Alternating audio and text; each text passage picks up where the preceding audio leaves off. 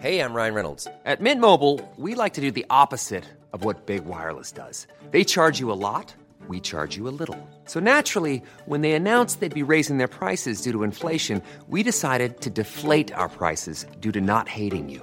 That's right. We're cutting the price of Mint Unlimited from $30 a month to just $15 a month. Give it a try at mintmobile.com slash switch. $45 upfront for three months plus taxes and fees. Promo rate for new customers for limited time. Unlimited more than 40 gigabytes per month. Slows. Full terms at mintmobile.com. Bonjour, c'est Midi News Weekend. Je suis ravi de vous retrouver. Tout de suite, c'est l'actualité qui prime. Et je vous propose de retrouver en direct le sous-préfet d'Arcachon, Renan Léostic. On évoque évidemment les incendies en Gironde. est tenu, ce qui fait que c'est quand même un élément de bilan euh, extrêmement important. À ce stade, ce que l'on peut vous dire sur les moyens, 1100 sapeurs-pompiers sur les deux feux sont aujourd'hui mobilisés, dont environ 400 sur la thèse de bûche et 200 véhicules. En termes de moyens aériens, à l'heure où on se parle, parce que les choses peuvent éventuellement, évidemment évoluer en fonction des, situations, nous avons deux Canadair et un Dash, donc trois euh, lanceurs d'eau. Euh, ça, ce sont donc des éléments importants également euh, à souligner. Les pompiers tiennent toujours la tête de feu, qui est un élément extrêmement important, notamment sur le sud, parce que si nous ne pouvions plus le tenir, effectivement, le feu serait en progression euh, vers les Landes. Pour l'instant, tel n'est pas le cas, et c'est aussi euh, très satisfaisant avec un travail formidable de pare-feu. Cinq bulldozers, cinq bulles sont aujourd'hui également en appui euh, des pompiers. Un travail également important donc des équipes de l'ONF pour aider à ce que les pompiers puissent travailler au mieux de ce qu'ils peuvent en efficacité maximale. Nous restons évidemment très vigilants parce que tout comme vous avez pu le remarquer, le vent euh, nous arrive souvent dans l'après-midi et c'est à ce moment-là que euh, les départs de feu ou la réactivation euh, de foyers se, font. Alors sans, dégâts supplémentaires, sans périmètre de plus de gagner, mais ce, sont, ce, sont, des vigilances, une vigilance à avoir de tous les instants. Je tenais également à, à souligner que hier, nous avons pu grâce à l'autorisation euh, du colonel ici présent, qui nous a donné la possibilité de faire en totale sécurité, permis à 450 familles euh, de venir récupérer leurs affaires dans les cinq campings qui sont aujourd'hui fermés, ce qui ont permis à ces familles de quitter le parc des expositions euh, et de pouvoir donc regagner leur domicile ou leur autre lieu de villégiature. En tout cas, ils ont quitté la zone. C'est une extrême satisfaction. Saura mobiliser en quelques heures des bus de la comité d'agglomération, des moyens euh, humains de sécurisation par la police nationale. Aujourd'hui, la police nationale, sur l'ensemble des dispositifs, c'est plus de 80 policiers qui sont euh, mobilisés, dont d'ailleurs des équipes spécialisées, notamment en drone. Euh, donc c'est vraiment un effort collectif que je tenais évidemment à souligner à ce stade. Rappeler que, que sur les deux feux aujourd'hui, en termes de bilan, nous avons 12 200 personnes évacuées, dont 10 000 personnes ici sur le feu de la teste de bûche. Euh, à ce stade, ces évacuations se sont toutes bien déroulées. Aucune victime, aucun blessé, aucune panique particulière. Et je m'en réjouis. C'est aussi euh, le fruit du travail de collaboration que nous avons avec l'ensemble des acteurs, collectivités, forces de sécurité intérieure en particulier, et tous ceux et celles qui veulent bien, dans le cadre, euh, que, nous, que nous organisons, que nous coordonnons, qui veulent bien s'investir Permettez-moi également de vous dire qu'en termes de logistique, parce que c'est important la logistique, l'accueil, l'hébergement euh, de nos pompiers en particulier, euh, un effort extraordinaire est fait, une solidarité incroyable des collectivités bien sûr, mais du simple citoyen qui aujourd'hui veut aider, veut se mobiliser, veut travailler. Je souligne également euh, l'importance précieuse des conseillers techniques de la DFCI qui font un travail formidable en appui des, des pompiers. J'en oublie peut-être, mais ce que je veux, et vous l'avez remarqué, il y a une formidable mobilisation, une formidable coordination euh, qui continuera jusqu'au bout. Donc aujourd'hui, sur la thèse de bûche, on est tous concentrés, tous mobilisés. Le périmètre est tenu. On a effectivement quelques, quelques endroits à tenir, hein, notamment euh, le sud, mais également euh, en direction des plages Océane, Petit Nice, les dunes. Hein, le, le, feu n'a pas passé la départementale, mais évidemment n'est pas loin. Donc ce sont évidemment des, points de, fragilité sur lesquels, sur lequel les, pompiers, les équipes de l'ONF et puis l'ensemble de ceux et celles qui sécurisent sont, présents. Je rappelle que la route départementale de 118, fort heureusement, celle hein, qui mène qui, se trouve sur le littoral est toujours bloquée, d'un côté à Biscarros par les gendarmes, de l'autre par euh, euh, la police nationale pour éviter évidemment la, circulation. Permettez-moi enfin de, rappeler les messages de prudence euh, rappelés par la préfète de Gironde. Ne venez pas sur le site, ne venez pas perturber les opérations de sécurisation et d'intervention des pompiers ça ne sert à rien. Euh, ça ne peut que venir contrarier évidemment les, actions en cours. Enfin, peut-être que cet après-midi, en tout cas les choses sont en train de s'organiser. Si d'aventure sur Caso nous pouvons euh, intervenir, il y aura, comme l'a rappelé hier la, préfète, euh, une opération de convoi pour permettre à ceux et celles qui ont laissé leurs animaux dans les maisons, très concrètement, de venir euh, euh, de venir évidemment les, chercher. Alors, ils ne seront pas seuls. Hein.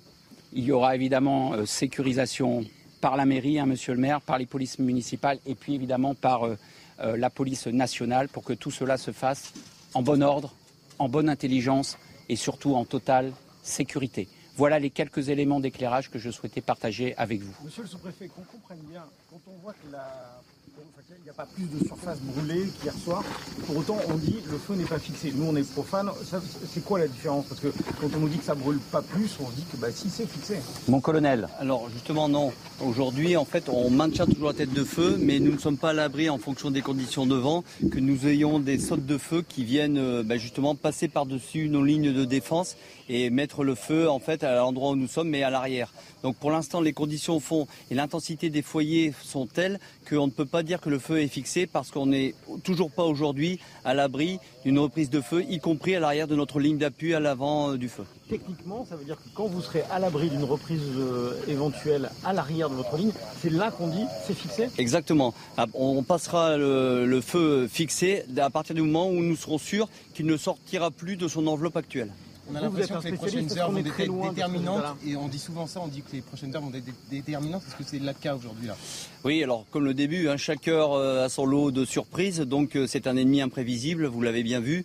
Donc aujourd'hui, on est toujours dans l'attente. Effectivement, plus on arrive à maintenir euh, cette enveloppe telle qu'elle est actuellement, plus on progresse dans l'extinction et en sécurisant la bande périmétrale, comme l'a souligné Monsieur le Préfet, y compris d'ailleurs avec le travail des bulles. Mais aujourd'hui, on a presque 30 kilomètres de lisière. Donc vous imaginez que c'est un travail titanesque. Donc euh, on n'est pas encore euh, au niveau où on peut être sûr et certain que le feu est maîtrisé. En termes, de moyens, ce qui est important, en complément de ce qui vient d'être dit, je vous ai parlé des vols de reconnaissance euh, que la base aérienne 120, mon colonel, a pu mettre à notre disposition, évidemment, en appui. Euh, je peux aussi parler des moyens euh, terrestres hein, de la base euh, aérienne également qui ont pu venir en appui des pompiers depuis déjà le début de l'événement. C'est extrêmement important. Chacun participe et notamment nous sommes en proximité de la base aérienne. C'est évidemment aussi hein, une attention de, de tous les instants que nous menons.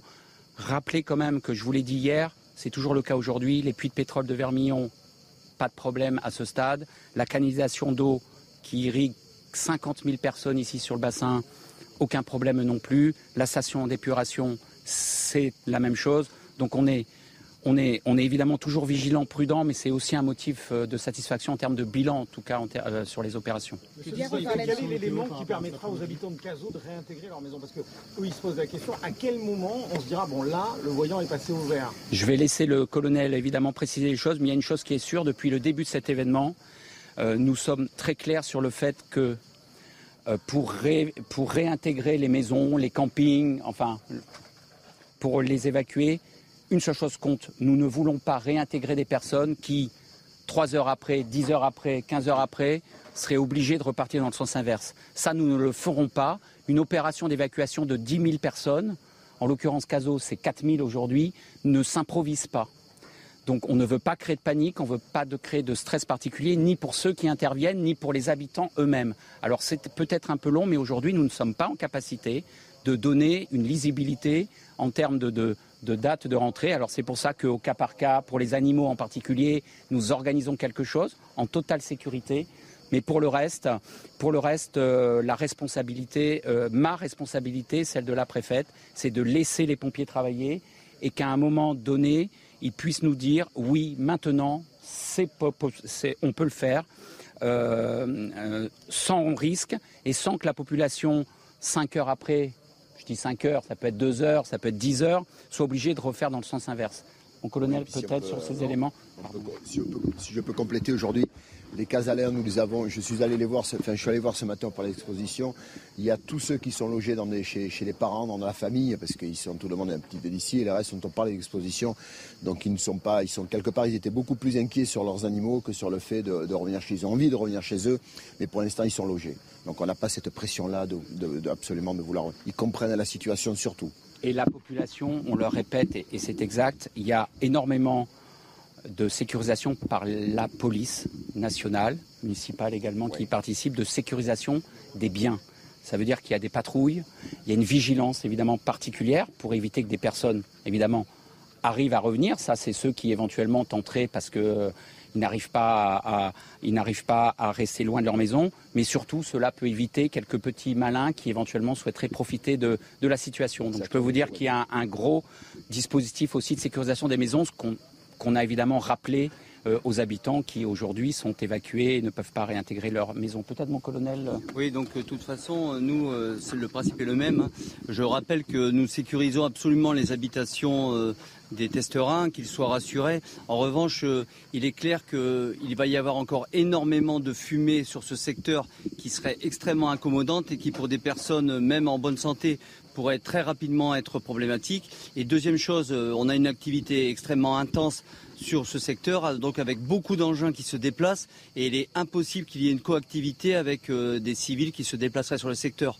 Donc voilà les deux raisons pour lesquelles euh, nous continuons à dire qu'il n'est pas possible de, réintégrer le logement, mais on a bien conscience et soyez-en sûrs que dès que on estimera qu'il n'y a pas de risque, on donnera le feu vert. On ne prend pas de sursécurité, soyez rassurés. Pas d'autres évacuations préventives de prévues dans d'autres secteurs?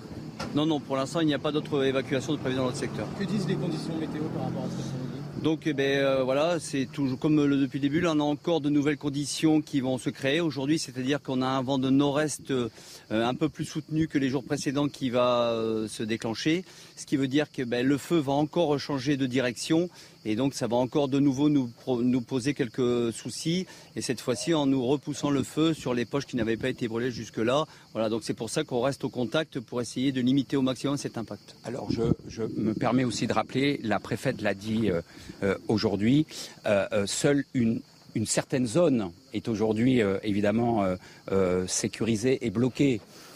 il y a plein d'autres endroits sur ce magnifique arrondissement d'Arcachon et de bassin d'Arcachon où euh, on peut venir en sécurité, profiter euh, de vacances, euh, etc. Donc je, me permets, parce que la préfète l'a rappelé hier, attention, il y a une très grande zone, mais il y a plein d'autres endroits ici sur le bassin d'Arcachon où, évidemment, et sur l'arrondissement hein, en lui-même, où, où on peut passer des vacances en totale sécurité. Permettez-moi aussi de relayer ce message que la préfète a rappelé, puis que les élus également rappellent et ont rappelé. C'est extrêmement important. Non, nous ne pouvons plus venir sur la zone pour l'instant, euh, mais il y a plein d'autres endroits où on peut tout à fait venir et personne ne posera de difficultés à, à cet endroit, sauf si malheureusement il devait y avoir des feux euh, qui devaient naître. Et j'attire votre attention sur le fait, d'une part, que nous sommes euh, en vigilance rouge, feu de forêt, que Madame la préfète a pris un arrêté hier, hier, hier soir et applicable dès maintenant, d'interdiction d'accès aux massifs forestiers aux pistes cyclables se trouvant dans ces massifs, à pied, en voiture, en vélo, en scooter. Donc c'est extrêmement important et je peux vous dire qu'il y aura une très grande vigilance pour que des personnes qui euh, tenteraient d'accéder au massif accèdent. Là, je ne parle pas uniquement du massif d'ici, je parle de toute la Gironde. Donc c'est voilà, c'est pour vous dire aussi qu'il y a une très grande attention à avoir, une très grande vigilance euh, à avoir parce que le risque de feu, le feu, il est ici, il est dans le sud Gironde, et il est potentiellement partout ailleurs. Donc c'est vraiment une très grande attention qu'il faut avoir. 9 feux sur 10 sont dus à des comportements qui ne sont pas des comportements citoyens. La préfète parlait justement d'hier de six autres départs de feu. Est-ce qu'il y en a eu plus de cette nuit euh, Voilà, priorité au direct sur CNews. Nous étions en Gironde avec Renan Léostic, sous-préfet d'Arcachon, qui nous faisait un point sur euh, ces incendies. Je vous rappelle, 8000 hectares partis en fumée, 1800 pompiers mobilisés. Et plus que jamais, vous l'avez entendu, la vigilance est, de mise, puisque, euh, évidemment, il y a une vigilance au rouge avec des massifs interdits au public. Euh, le, sous-préfet euh, d'Arcachon était avec euh, nos équipes Marine Sabourin et Thibault Marcheteau. Et nous retrouverons au cours de ce Midi News Weekend notre équipe Marine Sabourin et Thibault Marcheteau. Voilà. Bonjour et, bienvenue. Donc, euh, euh, je suis très heureux de vous retrouver. Vous êtes sur CNews pour ce Midi News euh, Week-end. Nous sommes ensemble jusqu'à 13h où, évidemment, on va débattre, on va décrypter avec nos invités que je vous présenterai dans quelques instants. Mais demandez le programme, je vous le donne. Nous parlerons politique. Olivier Dussopt, le ministre du Travail, du Plein Emploi et de l'Insertion, était l'invité de notre matinale. Il était l'invité de Florian Tardif. On parlera de la réforme des retraites. On parlera de l'assurance chômage et de ce que l'on appelle déjà, oui déjà, l'affaire Cailleux après ses propos tenus en 2013 sur les homosexuels. Le Parti socialiste est-il capable de se renouveler? C'est la question. On débattra. Sébastien Le Foll, maire socialiste du Mont, organise une rencontre d'été aujourd'hui pour imaginer la gauche de demain. Nous reviendrons évidemment, je vous l'ai dit, sur ces incendies en Gironde. Nous évoquerons l'affaire du bar à Chicha de Nantes, accusé de meurtre d'un serveur. Les accusés pourraient être libérés. Nous en parlerons. Fini les monsieur ou madame dans les courriers des impôts, décision qui peut surprendre. Il ne faut pas heurter l'identité du genre des contribuables on va en débattre avec nos invités. Et puis on terminera avec un petit sujet d'été. Euh, la cigarette bannie des plages de Touquet comme dans d'autres plages. Faut-il infantiliser les vacanciers? On en parlera. Allez, tout de suite, euh, je vous présente euh, mes invités de la matinée. À ma droite, Louis Morin, journaliste politique, réalisateur. Soyez bienvenue, cher Louis. Carbon de 16, avocat pénaliste. Je suis ravi de vous accueillir. Bonjour monsieur. Et puis Frédéric Durand, euh, grand habitué euh, de euh, Midi News, directeur de la revue L'Inspiration politique. Sans perdre de temps, on va débuter le premier sujet de la matinée, si vous le voulez bien. Au cours de son interview du 14 juillet, Emmanuel Macron a réaffirmé, vous le savez, son objectif d'atteindre le plein emploi. Ce matin, ce matin, Olivier Dussopt, le ministre du Travail, du plein emploi justement et de l'insertion, était notre invité, l'invité de Florent Tardif. On l'écoute, évidemment, on réagit juste après. Le plein emploi n'est pas une utopie. Ça l'a été pendant longtemps et à tel point que ce, mot, cette expression, n'existait plus dans notre vocabulaire. Nous avons connu euh, en France un chômage de masse, un chômage structurel. Et depuis 2017, le chômage baisse même un peu avant. En réalité, il a commencé à baisser avant. Nous sommes passés entre 2017 et 2022 de plus de 9 à 7,3% de chômage. Et nous avons un objectif avec le président de la République, c'est qu'en 2022, la France puisse être à 5% de chômage, ce qui est considéré comme une forme de, plein emploi à l'échelle d'un pays comme le Allez, Louis Morin, on se lance. Le plein emploi. Question, réponse. 5% de, de chômage, hein, c'est l'objectif on n'y est pas encore. On n'y est pas encore. Et puis surtout, on, a quand même aussi un, vrai problème euh, dans de nombreuses industries. On a un vrai problème dans l'industrie de l'hôtellerie-restauration. Hein. on le sait, c'est un secteur qui ne parvient pas à recruter. Donc, effectivement, il y a cette question des salaires qui est très liée à la question de l'inflation, où on voit que finalement, la proposition, euh, pour le moment, les propositions qui sont mises sur la table ne permettent pas de satisfaire l'équation. Euh, pour le moment, rien n'est résolu. 16 oui, je, partage tout à fait. Il y a ce paradoxe incroyable entre les, offres d'emploi qui ne sont pas pourvues et les, recherches d'emploi qui ne sont pas satisfaites. Et l'immense défi du gouvernement, ça sera précisément euh, d'arriver à, résoudre cet euh, antagonisme. Frédéric Durand oh bah, en regard, dans les secteurs tendus, c'est 250 000 emplois qui ne sont pas pourvus, c'est 6 millions de chômeurs, 5,8 en France si on prend toutes les catégories. Si on prend que la catégorie A, c'est évidemment 2,9 millions à peu près, sauf que la personne qui va travailler une heure par semaine va être considérée comme non-chômeur au regard du BIT, c'est-à-dire dans la catégorie A, elle sera dans la catégorie B, C ou, ou D. Euh, la, la vérité, c'est qu'on est très très très loin du compte et que parler d'une forme de de plein emploi, à mon avis, c'est une illusion euh, complète. D'ailleurs, si on a le plein emploi, il n'y a plus besoin de réforme des chômages. Hein. Ah, mais c'est fini. Ah, ouais, Il n'y a plus besoin. Si, Ouais. si on a le plein emploi, ça veut dire qu'on a assez de cotisants euh, pour euh, d'actifs pour les retraités. Et donc, pourquoi faire une réforme de chômage si on a le plein emploi? Mais en réalité, ce sont beaucoup les emplois aussi largement précaires. Parce que lorsqu'on parle des secteurs tendus dans la restauration, etc., ce sont souvent des emplois saisonniers, disons-le, c'est-à-dire des, des- des emplois qui vont durer 5-6 mois pour la saison. Voilà quels sont les besoins. Mais on- il n'y a, y a pas de, comment dire, il n'y a pas autant, et loin s'en faut, d'emplois à pourvoir que de, que de, que de privés d'emploi aujourd'hui sur le marché du travail. Alors, est-ce qu'il vous a convaincu au cours de cette euh, interview du 14 juillet là? Est-ce que le, le Macron numéro 2 euh, vous a convaincu? Il a peu parlé euh, du régalien, Emmanuel Macron, euh, autour de cette interview. Alors, bon, évidemment, il s'est euh, recentré sur, sur ces sujets, sur euh, ce dont, au fond, ce dont il, il avait besoin pour unir sa majorité. C'est hein, c'est sa priorité aujourd'hui, c'est d'essayer d'avoir une majorité euh, la plus solide possible à l'Assemblée nationale pour faire passer euh, ces mesures. Ça va quand même être compliqué.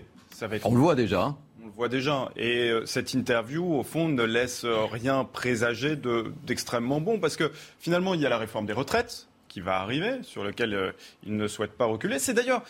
On va en parler, là. Presque un affront hein, euh, aujourd'hui, euh, presque volontaire probablement, euh, de manière à dire, vous voyez, moi j'ai tenu mon programme, j'ai tenu ma ligne idéologique, j'ai voulu aller jusqu'au bout, et s'il y a des oppositions qu'il ne parvient pas à maîtriser, eh bien comme ça, ça lui permettra eh de rejeter la faute sur ses oppositions. Oui, sauf qu'effectivement, aller au bout de son programme, euh, c'est bien, sauf quand on a besoin de faire des compromis, justement, et parce qu'on n'a pas de majorité. Euh, et là, le fait est, alors sur la réforme des retraites, il y aura peut-être LR, la soixantaine de députés qui pourront, qu'il pourra co- convaincre. Euh, il faudra qu'il le fasse au coup par coup, mais on peut pas dire justement, je suis droit dans mes bottes et je continue exactement ce que j'avais dit, quand on n'a pas de majorité absolue à l'Assemblée nationale. C'est bien là le défi qui lui est lancé. Et au-delà du besoin de solidifier sa majorité, il a besoin de l'élargir pour pouvoir faire passer des lois, tout simplement. 42-16 Oui, euh, Louis. Il joue le bras de fer. C'est-à-dire que là, est-ce qu'il a le choix? Il a le choix, mais il pense probablement que le compromis euh, interviendra dans un second temps. C'est-à-dire que pour le moment, il tient à jouer le bras de fer le plus longtemps possible, de manière à avoir le moins euh, à se dédire par la suite pour en fait négocier le, le moins Oui. possible. Sauf si on imagine que justement il veut mettre en scène le pourrissement d'une situation et qui, et qui lui donne un prétexte à dissoudre l'Assemblée nationale. Euh, Il y a aussi cette possibilité-là. On ne sait pas ce qu'il a dans la tête aujourd'hui, Emmanuel Macron. Et comme en plus la c'est NUPES absolument pas, c'est absolument pas ce qu'il a annoncé à la fin de l'entretien. Non, c'est parce qu'il a annoncé. Et non, il, il a. Mais c'est vrai que une c'est vrai que Frédéric a raison de le souligner. Ça peut être une possibilité. Je dis pas que, que la- la- l'analyse de Frédéric est erronée. Je dis que c'est simplement pas la direction qui a Bien été sûr. proposée. Là, là, il y a deux choses. D'abord, il y a une première chose, moi, qui m'étonne toujours, c'est quand on veut interpréter la volonté des Français comme si les Français s'étaient concertés entre eux avant de voter. Et il dit par conséquent ma victoire au présidentiel, puis mon échec relatif aux législatives veulent dire que euh, les Français souhaitent qu'on travaille dans le compromis, précisément. C'est le terme qu'il a employé. Mais on omet souvent dans cette analyse d'écouter jusqu'au bout l'entretien qu'il a accordé. Il a dit qu'à la fin, s'il n'y avait pas de compromis, il lui restait l'arme du référendum et d'aller devant les Français pour soumettre le projet des retraites et le projet de l'assurance chômage, précisément. Donc, si vous voulez, là, pour l'instant, il ne parle pas de dissolution. Et il a raison, puisqu'il ne sait absolument pas ce que de nouvelles législatives produiraient comme résultat. Mais par contre, le fait de soumettre au référendum pour contraindre tout le monde, c'est-à-dire pas seulement euh, les, les oppositions, mais également les syndicats, etc., à adhérer à une réforme, ou au contraire dire j'ai tenté, mais vous n'en avez pas voulu, donc je m'incline, mais au moins j'ai essayé. Euh, voilà ce qu'a ce que, ce qu'a annoncé le président de la République en l'état. Alors, il y a une- Très rapidement, euh, Non, il, y a un Frédéric. gros, il y a un gros risque à, à enjamber l'Assemblée nationale, parce que ça peut être une tentation, effectivement, avec son fameux conseil euh, Ouais. euh, euh, national, je ne sais plus comment on l'appelle, enfin, il fait une référence au CNR, etc. Sauf qu'il y a un risque d'aller vers une vraie crise politique euh, derrière, euh, à euh, faire un référendum. Bien sûr qu'on peut faire des référendums, mais en général, ce sont sur des sujets extrêmement euh, euh, profonds. Alors, la réforme des retraites, passer par référendum, d'abord, D'abord, je pense que ça se transforme en référendum souvent un plébiscite ou non du chef de l'État et on prend un risque énorme parce que très souvent on ne répond pas à la question posée, enfin l'histoire nous le prouve. Mais est-ce qu'on veut encore d'Emmanuel Macron ou pas? Et c'est un risque qu'il peut ne, pas vouloir prendre. Euh, donc il va falloir qu'il soit sur le compromis. Évidemment, le 14 juillet, il n'a pas annoncé la dissolution de l'Assemblée nationale. Non, il n'a pas annoncé. Et il ne le fera pas parce que je pense, tant qu'il n'aura pas fait la démonstration que le pays est bloqué, pour justifier une, une, une possible euh, dissolution. Écoutez, on va, on poursuit, on marque une pause de publicité et on poursuit justement sur l'interview accordée ce matin par euh, Olivier Dussopt. A tout de suite. C'est Midi News Weekend. Bienvenue à vous tout de suite. Avant de retrouver nos invités, le Flash Info présenté par Arthur Muriot ce matin. La vague de chaleur se poursuit dans l'Hexagone. 16 départements du sud-ouest et du sud-est ont été placés en vigilance orange. Parmi eux, la Gironde et le Vaucluse, de territoires touchés par les incendies. Les 40 degrés pourraient être dépassés localement. Les investigations commencent à Cholet, dans le Maine-et-Loire, après la mort de deux personnes pendant le feu d'artifice du 14 juillet. Un jeune garçon de 7 ans et sa sœur de 24 ans sont décédés à la suite d'un incident de tir. D'autres spectateurs ont été blessés, dont un grièvement. Hier, les artificiers et les organisateurs de l'événement ont été auditionnés par les équipes de la sûreté départementale. Une enquête a été ouverte pour homicide et blessures involontaires.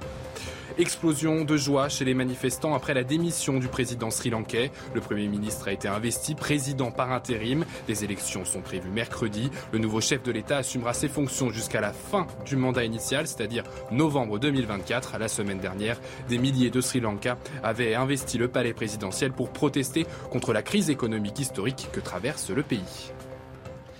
Merci beaucoup Arthur Mario. On se retrouve euh, dans une demi-heure tout pétante. Et on retrouve euh, nos invités du matin. Louis Morin, journaliste politique, réalisateur, Carbon de 16, avocat pénaliste. Et évidemment, Frédéric Durand, directeur de la revue d'inspiration politique. Très rapidement, je souhaite qu'on poursuive justement et qu'on réagisse aux propos d'Olivier Dussopt ce matin, qui était l'invité de CNews, l'invité de Florent Tardif. Au cours de son entretien du 14 juillet, le président de la République, Emmanuel Macron, vous l'avez sans doute remarqué, messieurs, a persisté et signé sur le fait qu'il était possible, il était possible de traverser la rue pour trouver un emploi, le plein emploi. Écoutez la réaction d'Olivier Dussopt ce matin. Il faut qu'on ait des discussions avec les partenaires sociaux, avec les organisations syndicales, les organisations patronales, pour, dire entre nous comment on fait pour que nos règles d'indemnisation chômage soient protectrices. C'est la fierté de la France d'avoir un modèle social protecteur et en même temps très incitative parce que cette situation où, euh, et vous le disiez tout à l'heure, nous avons encore 7% de chômage et où la principale difficulté pour les chefs d'entreprise c'est de recruter, personne ne le comprend personne ne le comprend et personne ne le comprend parce que c'est aussi beaucoup d'argent public, c'est beaucoup de, cotisations, d'argent, plus que d'argent public, d'argent, euh, d'argent des partenaires sociaux. Caro de 16, le président persiste et signe, c'est tellement facile de trouver de l'emploi. Oui, ça a l'air, d'après, d'après sa déclaration. Et pourtant, ça m'a beaucoup surpris qu'il, réitère et même euh, prétende assumer un propos qui, était. Euh, ah, qui avait suscité la polémique. Hein. Et suscité une polémique qui ne l'avait pas, qui ne l'avait pas du tout servi. Il y a des polémiques sur lesquelles euh, le président de la République aime euh, surfer euh, pour, pour précisément provoquer la réflexion, parce qu'il y a des bonnes polémiques, et celle-ci, non, n'était pas à, l'honneur de son auteur, sans compter que c'est très blessant, parce que ça veut dire qu'en réalité, on n'est même pas capable de fournir l'effort de traverser pour trouver un emploi si on est en situation de recherche. Or, beaucoup de nos compatriotes aimeraient traverser la rue pour trouver un emploi et, quand ils la traversent, ne trouvent rien. Alors comment, Louis Morin, comment vous expliquez qu'il persiste et ici, puisqu'on en avait beaucoup parler. Cette phrase vraiment avait défrayé la chronique. Comment expliquez-vous qu'il persiste et qu'il signe? Ce qu'il faut dire, c'est que la situation a quelque peu évolué. Bon, déjà à l'époque, en effet, il y avait une certaine demande, euh, une offre qui était euh, assez importante sur le marché de l'emploi de la part des restaurateurs. Mais aujourd'hui, on le voit dans tous les JT d'information, les restaurateurs ne réussissent pas, ne parviennent pas à trouver de la main-d'œuvre. Et d'ailleurs, la saison est très difficile pour eux. La hein. saison est très difficile. Tout le monde est au courant. Donc évidemment, c'est plus facile d'assumer ces propos-là aujourd'hui qu'hier, et euh, ça lui donne raison. Et par ailleurs, Emmanuel Macron a toujours été dans cette stratégie. Quand il est mis en difficulté, il a toujours redoublé euh, euh, d'assomption, en assumant encore plus ses, propos. Il a toujours eu cette, stratégie d'assumer ses, propos, ses frasques, d'assumer euh, à chaque fois qu'il pouvait être mis en cause. Il, a fait, il a fait la même chose encore cette semaine sur, sur la polémique Uber, mmh. on l'a vu. Donc finalement... Avec force et gestuelle. Bien sûr, parce qu'il se dit que plus il assume, moins il sera attaqué. Mmh. Donc c'est sa volonté, et puis en plus, ça galvanise ses militants, donc c'est tout gagnant pour lui. Allez, euh, dernier mot sur, euh, sur cette thématique et on passe à un nouveau sujet. Frédéric Durand. Moi, je pense que c'est parfaitement insultant. Euh, je le redis, c'est pas parce que vous avez 250 000 emplois pour voir alors que vous avez 5,8 millions de chômeurs en France, toutes catégories confondues, qu'il suffirait de traverser la rue pour trouver un emploi. Donc je pense que c'est une insulte faite à tous ceux qui se démènent, dont certains sont totalement démoralisés et qui cherchent réellement un emploi, ce qui est la majorité des gens qui sont aujourd'hui malheureusement privé d'emploi. Donc euh, je ne vois pas en quoi, peut-être qu'il a un électorat effectivement qui peut être sensible à ce genre, euh, à genre d'insultes faites aux gens qui cherchent du travail, mais je pense que ça ne correspond absolument pas à la réalité. Puis surtout, ça relance en réalité euh, le, débat qu'on évoquait tout à l'heure. C'est-à-dire que euh, si on ne traverse pas la rue parce qu'on ne vient pas chercher euh, l'emploi qui est disponible, c'est peut-être parce que l'emploi est de moins en moins attractif par rapport à la situation réelle. Quand on a un taux d'inflation de 7-8% en prévision d'ici la fin de l'année, on peut comprendre qu'en effet, les salaires au SMIC ne sont plus attirants pour une, partie de la population. Donc Emmanuel Macron a enchaîné par la suite en dénonçant ceux qui souhaitaient profiter de la solidarité nationale. Hein, vous vous en souvenez oh de, l'assurance chômage. Euh, je pense qu'il n'y a pas que ça quand même dans, le débat. Il y a aussi euh, l'attractivité de l'emploi qui est, un facteur de l'équation. Quand on sort de l'ENA, il y a 100% de chances qu'on soit embauché. Euh, donc je pense que ces gens-là sont tout simplement déconnectés de la réalité du monde. Voilà, le taux de chômage, la sortie de l'ENA est de 0%.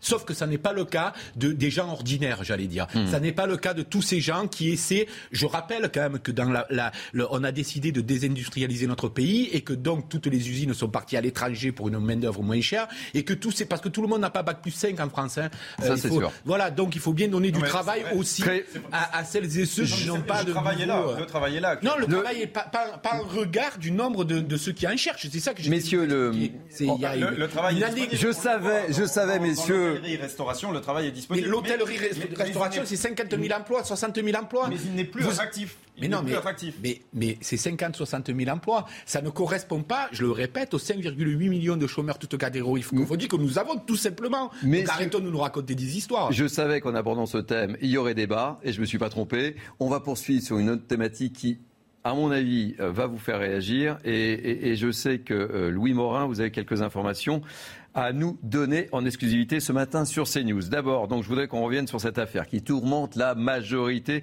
et notamment le gouvernement d'Elisabeth Borne, l'affaire, puisqu'on peut dire ça comme ça, l'affaire, puisqu'il y a une affaire Caroline Cailleux, dont on parle depuis quelques jours. En 2013, euh, je vous rappelle l'histoire, le ministre avait critiqué l'ouverture du mariage aux couples du même sexe.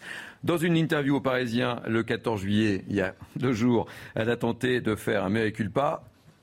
Bingo, ça n'a pas marché. Écoutez le sujet de Mathieu Rio. Tout commence avec des propos tenus en 2013.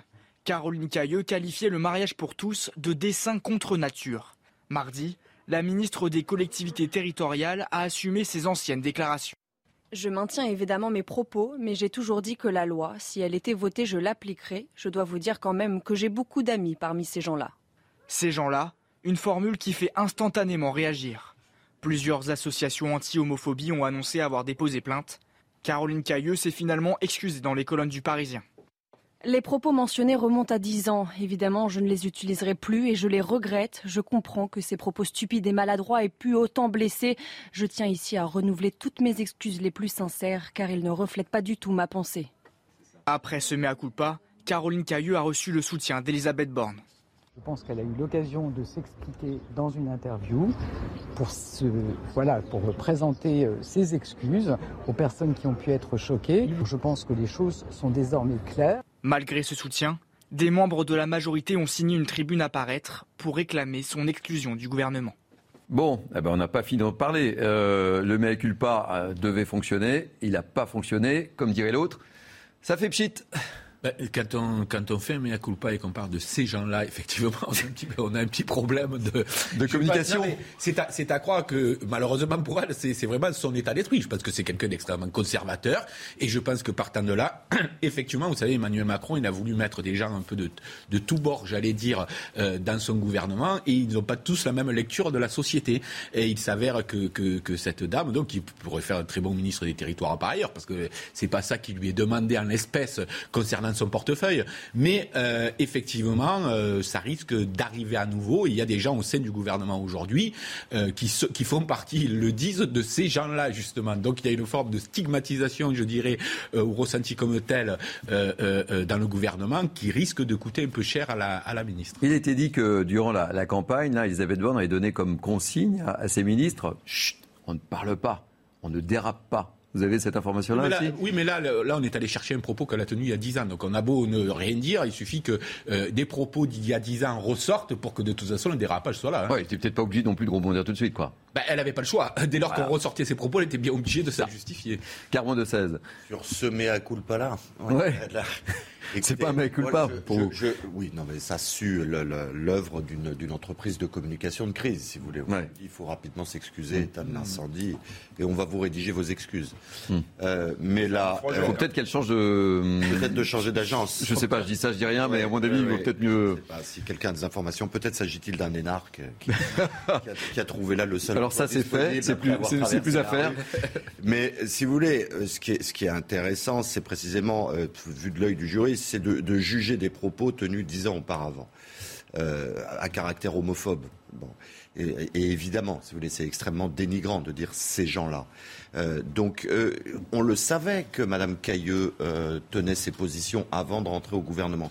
Donc, c'est la pertinence de la tribune, moi, qui m'interroge. Euh, vous avez une solidarité gouvernementale, vous travaillez avec des gens et vous revendiquez la diversité de recrutement de l'équipe gouvernementale. Vous saviez que Mme Cailleux avait tenu ses propos.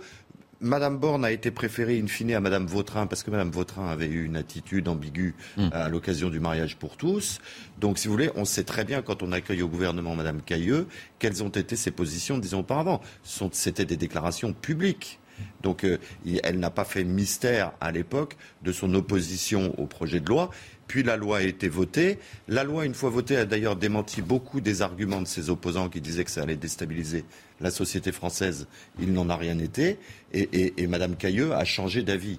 Ben, tant mieux. Voilà. Et, et le, le, moins qu'on puisse dire, euh, cher Carmon de 16, c'est qu'il y a un certain malaise au sein du gouvernement, au sein Clairement. de la majorité. Euh, je propose d'écouter justement ce matin euh, Olivier Dussopt. J'avais demandé à, à, à, Florent Tardif de, de l'interroger sur, sur le sujet. Écoutez, sa réponse est intéressante et on débat juste après. Les mots qu'elle a employés cette semaine sont des mots qui sont blessants, qui, qui ont heurté. Euh, et euh, au-delà de la maladresse, c'est profondément blessant. Et nous sommes nombreux à nous être sentis euh, particulièrement malmenés et même blessés par cela. Ce que je sais surtout, c'est que Caroline Cailleux a, a dit qu'elle avait fait une erreur. Elle a dit qu'elle regrettait ses propos de 2013, qu'elle regrettait ses propos de cette semaine. Et elle a présenté ses excuses à la fois à, à, tous les homosexuels qui se sont sentis heurtés par ces propos, mais aussi aux associations. Et, et ce qui compte, c'est aussi cette capacité à, à, présenter des excuses, à dire aussi combien depuis 2013 elle a évolué. Donc ça suffit, on passe à autre chose. Je, je crois, et, et, en tout cas, je crois à ces excuses. Bon, Olivier Dussopt croit en ses excuses. On passe à autre chose.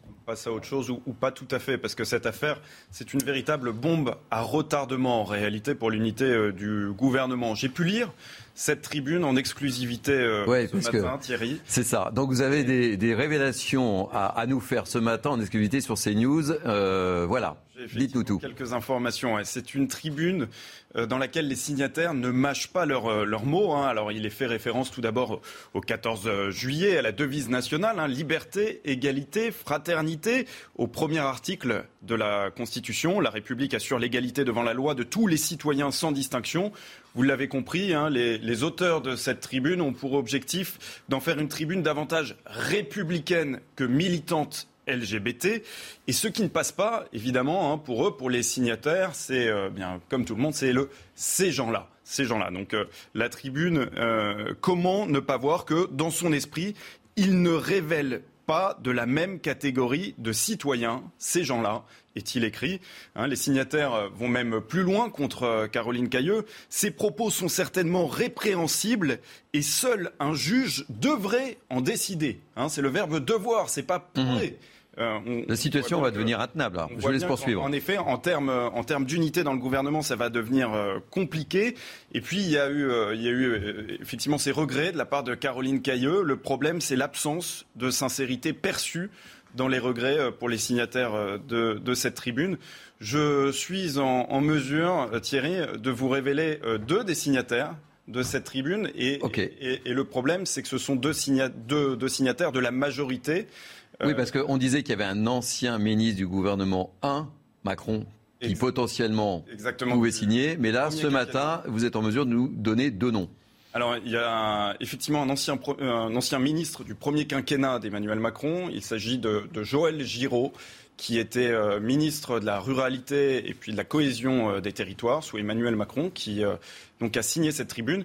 Et puis il y a un jeune député à Agir de, la Loire, Quentin Bataillon, qui, a, qui, a, signé cette tribune et qui siège donc au sein de la, majorité, tribune qui devrait sortir demain normalement.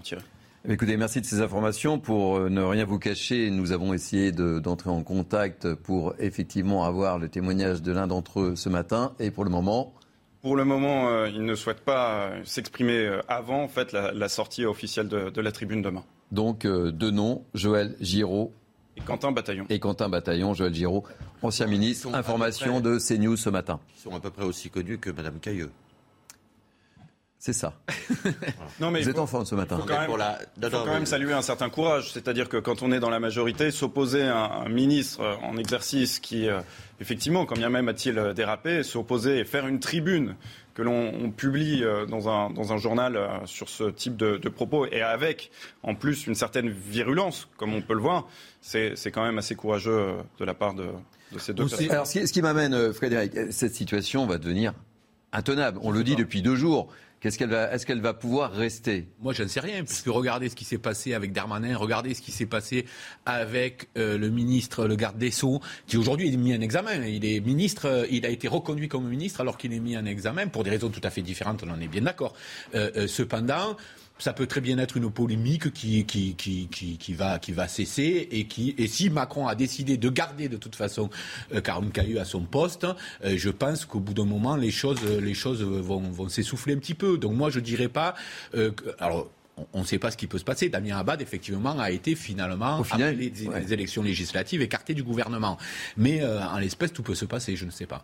Mais là, on, pour Damien Abad, si vous voulez, il y avait une menace de blocage politique. Euh, notamment euh, par Sandrine Rousseau. Et puis ça touchait un, un problème euh, d'une autre ampleur que des propos stupides, si vous voulez.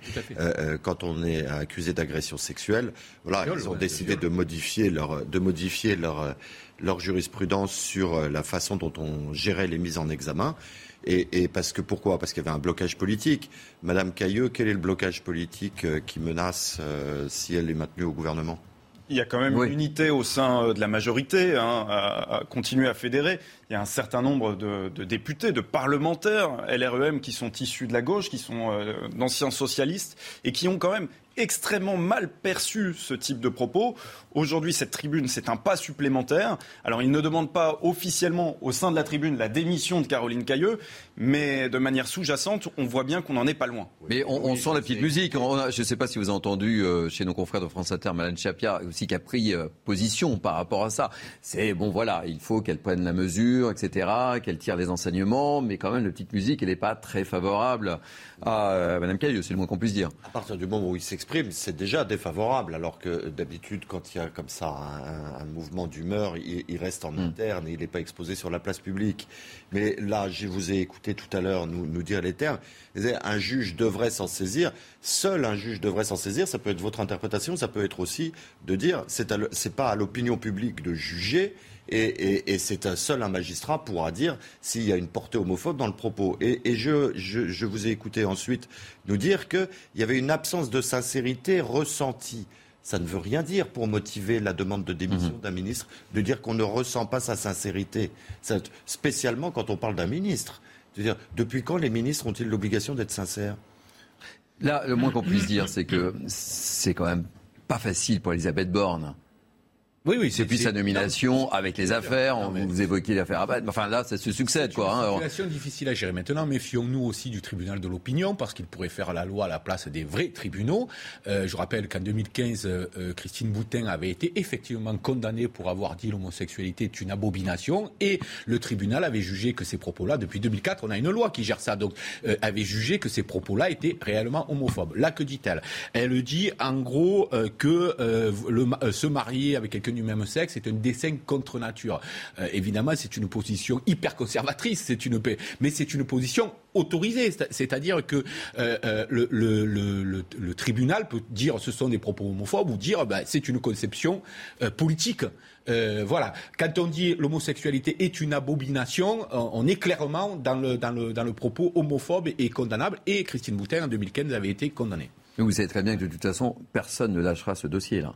personne. Et la phrase exacte sur la. et avec la tribune, ça va amplifier encore plus. Bien sûr, ça va remettre une, une, pièce dans la machine, comme on dit. Hein. On, sera probablement reparti pour plusieurs jours de polémique. Et puis, en plus, on est en plein été. Hein. Le 14 juillet est déjà passé. On sait que c'est un temps euh, spécifique, un temps médiatique spécifique où toute affaire peut prendre une dimension supplémentaire parce qu'il n'y a pas beaucoup d'actualité et par conséquent, eh bien, on, on, est amené à surréagir sur certaines affaires. Ça risque quand même d'être compliqué pour Caroline Cailleux. Et tout du moins sur cette question de, la sincérité. Parce que c'est aussi le problème lorsqu'on présente des, excuses qui ne sont pas perçues comme étant euh, sincères, mm. eh bien on a du mal à passer à autre chose. on peut pas dire qu'elles n'étaient pas sincères, c'est surtout la, forme et les mots utilisés qui font que. Et puis surtout parce que trois jours auparavant, elle avait euh, déclaré qu'elle maintenait mm. les mêmes propos en l'état. Mm. Trois jours plus tard, elle dit que finalement Sauf peut. non. Ça paraît quand même un peu compliqué.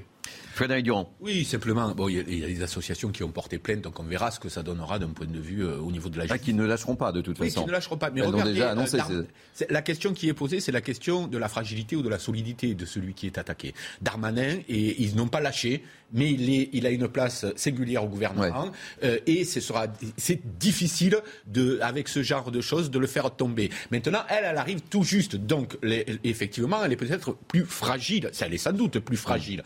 Donc, ce sera sans doute la décision euh, du chef de l'État. D'autant plus fragile. de l'Intérieur a un autre pouvoir de nuisance que Aussi, le ministre des Territoires. bien sûr. Oui. C'est pas, le même, pas le même niveau non plus. Hein. Elle est d'autant plus fragile qu'aujourd'hui, plus grand monde ne la soutient en réalité au sein du gouvernement, ce qui euh, n'était pas le cas de, Gérald Darmanin, qui avait quand même une certaine assise, un mm. certain nombre euh, d'amis, de soutiens, de collègues avec qui il était en, très bons termes. Aujourd'hui, Caroline Cailleux, elle est isolée au sein du gouvernement. Combien de personnes, Louis, signent cette tribune-là euh, Rappelez-nous à peu près. Alors, je n'ai pas Selon vos informations, je n'ai pas le, chiffre officiel. Parce que ça aussi, en, fonction d'eux. J'ai lu hier qu'il y avait quand même plusieurs dizaines de, de signataires, mais la question qui, évidemment, que tout le monde va regarder, c'est combien de personnes, de, personnalités, de personnalités de la majorité signent cette tribune. Et donc, euh, ça doit sortir quand, là? Demain. Demain, on, aura la tribune qui... qui Demain. Donc on en reparle demain. On en reparle demain. Donc vous êtes sur notre plateau demain. Euh, C'était pas prévu, mais on peut on peut en reparler tout à l'heure. Car, cette situation, on le voit bien avec les, informations que, que, Louis Morin nous donne ce matin, ça va devenir complètement intenable pour elle. Enfin comment ça, va faire boule. En plus, on est dans cette période de vacances qu'évoquait Louis. Euh, tout le monde va se jeter sur. Euh, malheureusement, je dis, je, je pèse mes mots, hein, mais ça va être ça. Non, mais vous avez raison, la, chronologie dessert le, calme dont aurait besoin Madame Cailleux pour passer le cap de la tempête. On se rappelle que c'est dans des temps exactement concomitants qu'était née l'affaire euh, Benalla et, qui a prospéré ô combien ah parce qu'on était au début de l'été et que donc euh, euh, ces bricoles place Bouffetard ne, passeraient pas et que ça permettrait en plus d'investiguer plus avant sur son statut réel. Bon, mais si vous voulez, je pense que quand même Madame Borne n'a pas envie de renvoyer un signal de fragilité en disant que euh, simplement parce qu'il euh, y a dans sa majorité des gens qui perçoivent euh, comme non sincères les excuses présentées par une de ses ministres, elle va la démissionner. Parce que là, ça veut dire qu'on est sensible à tous les mouvements d'humeur de tout le monde. Oui, mais c'est le débat du moment actuellement. C'est ça en plus. J'entends bien que ce soit le débat du moment. Je ne vous dis pas qu'il faut le, le, le, balayer d'un revers mhm. de manche, mais je dis simplement qu'il y a aussi un enjeu politique dans la démission de Mme Cailleux, c'est qui gouverne. Et qui gouverne, ce ne sont pas un ancien ministre de la ruralité, si c'est bien celui auquel je pense, Joël Giraud, vous savez, celui qu'on a, dont on a fait la connaissance qu'à la toute fin, euh, le soir de l'élection du président de la République, parce qu'il dansait de façon euh, plus ou moins gracieuse euh, devant les Ça, Si je vous laisse, euh, je vous laisse le juge de ses capacités, de ses qualités de danseur. on peut en débattre, on mais ira dans la 17e chambre si, si M. Giraud pense que c'est diffamatoire et on projettera la, sa chorégraphie. mais on mettra un tribunal. Exactement. Mais en l'état, si vous voulez, il y a, y a, un problème d'affirmation de l'autorité de la première ministre. Et, et je pense pas que ça soit dans sa nature de, démissionner une de ses ministres simplement parce qu'il y a des gens qui rappellent des propos malheureux qu'elle a pu tenir dix ans auparavant. Pardonnez-moi, mais je ne suis pas sûr qu'elle décide toute seule. Hein. Euh, je pense que Macron aura son mot à dire. Sans doute. Qui ne veuille pas la fragiliser, euh, sans doute. Mais je pense qu'au final, c'est lui qui, décidera euh, de, ce qui se, de ce qui se jouera. Messieurs, sur cette appréciation de danse et de qualité, je vous propose de marquer une petite pause de publicité. Bienvenue, bienvenue sur CNews, c'est Midi News Weekend. Très heureux de vous retrouver tout de suite. C'est le moment du flash avec Arthur Muriot. Bonjour Thierry, bonjour à tous. En Gironde, l'incendie de la Teste de Bûche ne se déplace plus mais reste actif. Les pompiers réalisent des pare-feux pour contenir l'incendie. Le sous-préfet d'Arcachon a organisé une conférence de presse ce matin. Il est revenu sur les dégâts causés par les flammes mais aussi sur la situation actuelle. Écoutez-le. Nous sommes toujours, et c'est une satisfaction, à 3150 hectares de feu brûlés. Il m'appartient en revanche de vous préciser que le feu n'est toujours pas maîtrisé il n'est toujours pas fixé. C'est un élément extrêmement important à, souligner. Cette nuit, pour conserver ce périmètre, énormément d'intensité, énormément de mobilisation des pompiers, de l'ONF, énormément de mobilisation aussi en termes de reconnaissance aérienne par quatre vols de reconnaissance de la base aérienne, notamment, que je tenais à souligner. À ce stade, aucune victime, aucun décès, aucun blessé. Et on retrouvera Marine Sabourin et Thibault Marcheteau en direct dans quelques instants de la Gironde. La septième vague de Covid a-t-elle atteint son pic alors que les hospitalisations restent en hausse? Le nombre de cas détectés quotidiennement semble baisser de jour en jour. En moyenne, ils sont 117 000 à être détectés toutes les 24 heures, en baisse de 8% par rapport à la semaine précédente. Il faut encore attendre plusieurs jours pour être certain que nous faisons face à un pic et non à un plateau.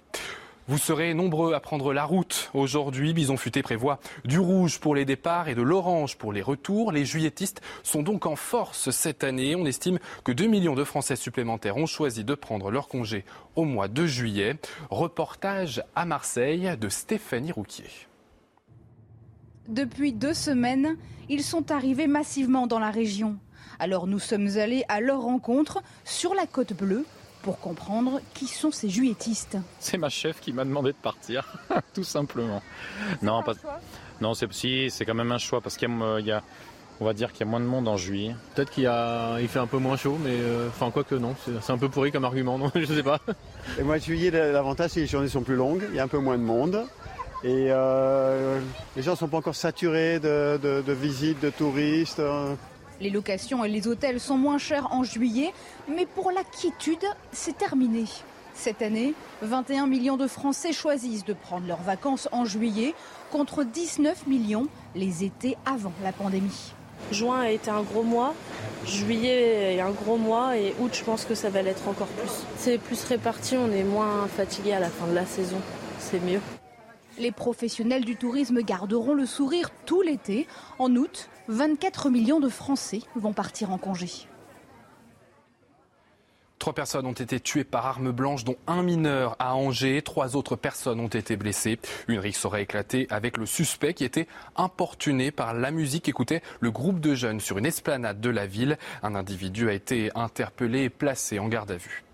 Dernière journée de visite au Moyen-Orient pour le président américain Joe Biden. Il a rencontré le prince héritier d'Arabie Saoudite, Mohamed Ben Salman, avec lequel il a échangé un chèque, un geste qui ne passe pas alors que Washington avait accusé MBS d'avoir approuvé l'assassinat en 2018 du journaliste saoudien Jamal Khashoggi. Avec cette rencontre, Joe Biden veut restaurer les liens avec les pays du Golfe pour essayer de calmer la flambée des prix à la pompe.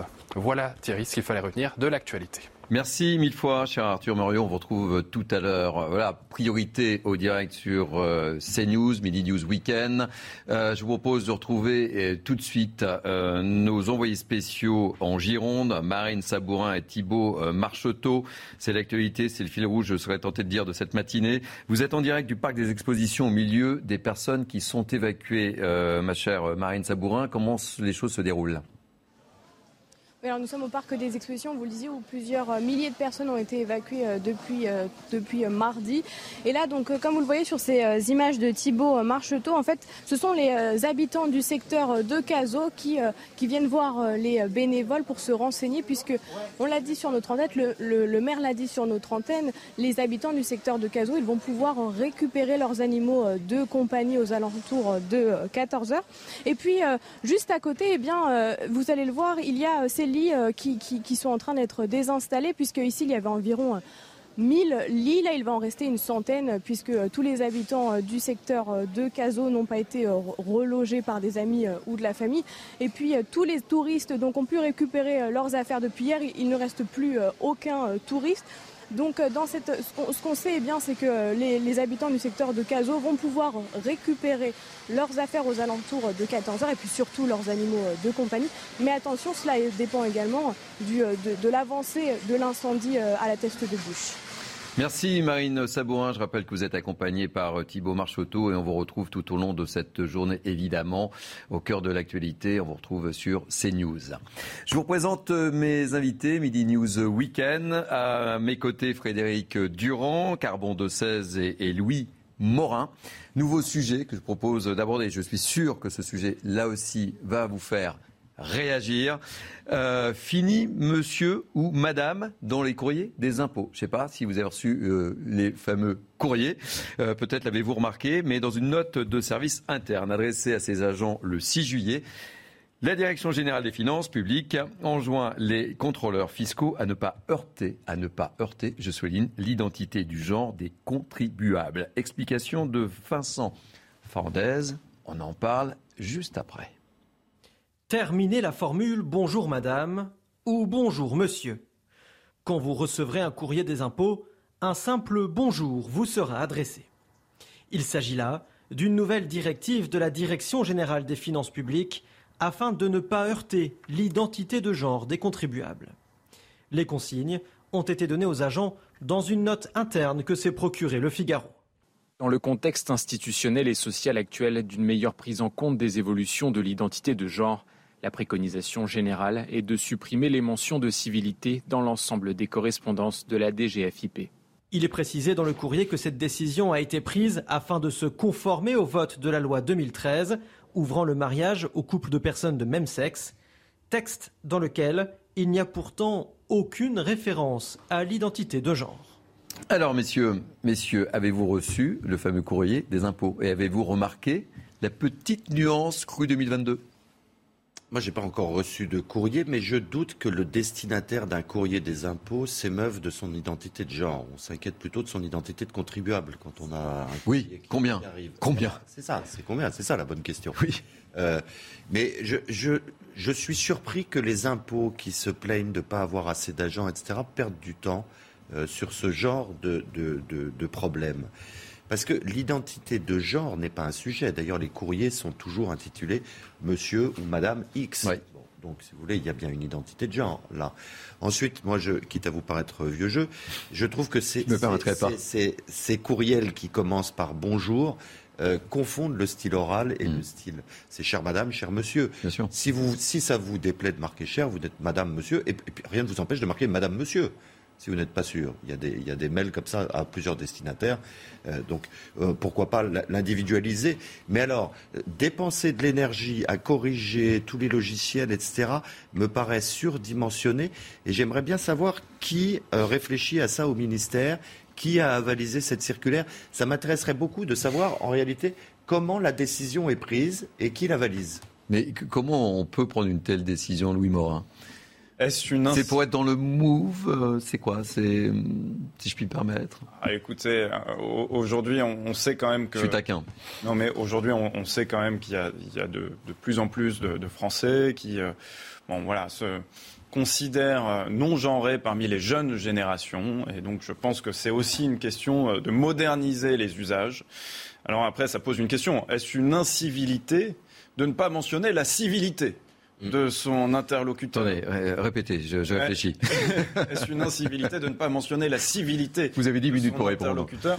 Euh, réellement, parce que si vous voulez, cette idée de dire Madame, Monsieur au début d'un courrier, euh, c'est l'idée de la considération, de la considération de la personne à laquelle on s'adresse. En fin de courrier, d'ailleurs, on fait très régulièrement état dans les formules de politesse de toute notre considération qu'on peut avoir pour l'interlocuteur. Et donc là, en début de courrier, c'est la même idée, c'est le Madame, Monsieur.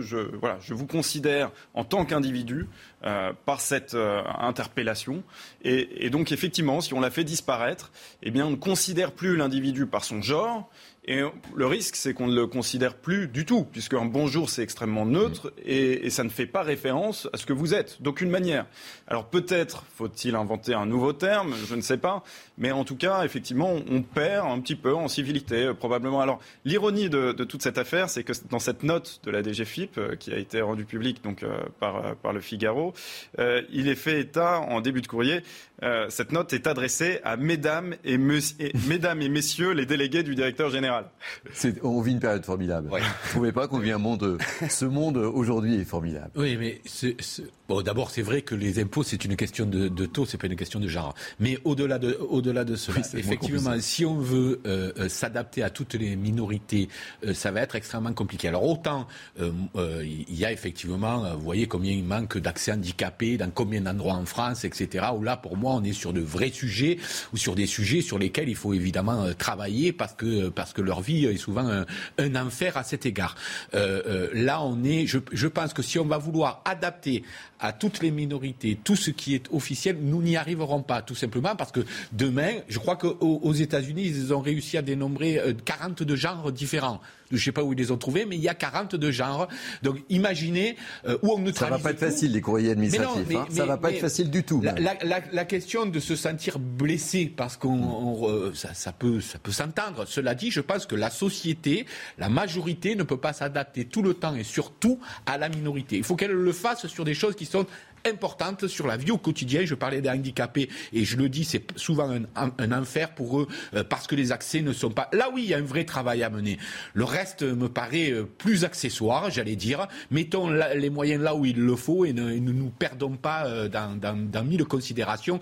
De toute façon, on n'arrivera pas à résoudre ce problème. Mais c'est très, c'est très américain parce que aux États-Unis, ils sont extrêmement friands de, de, de la différence.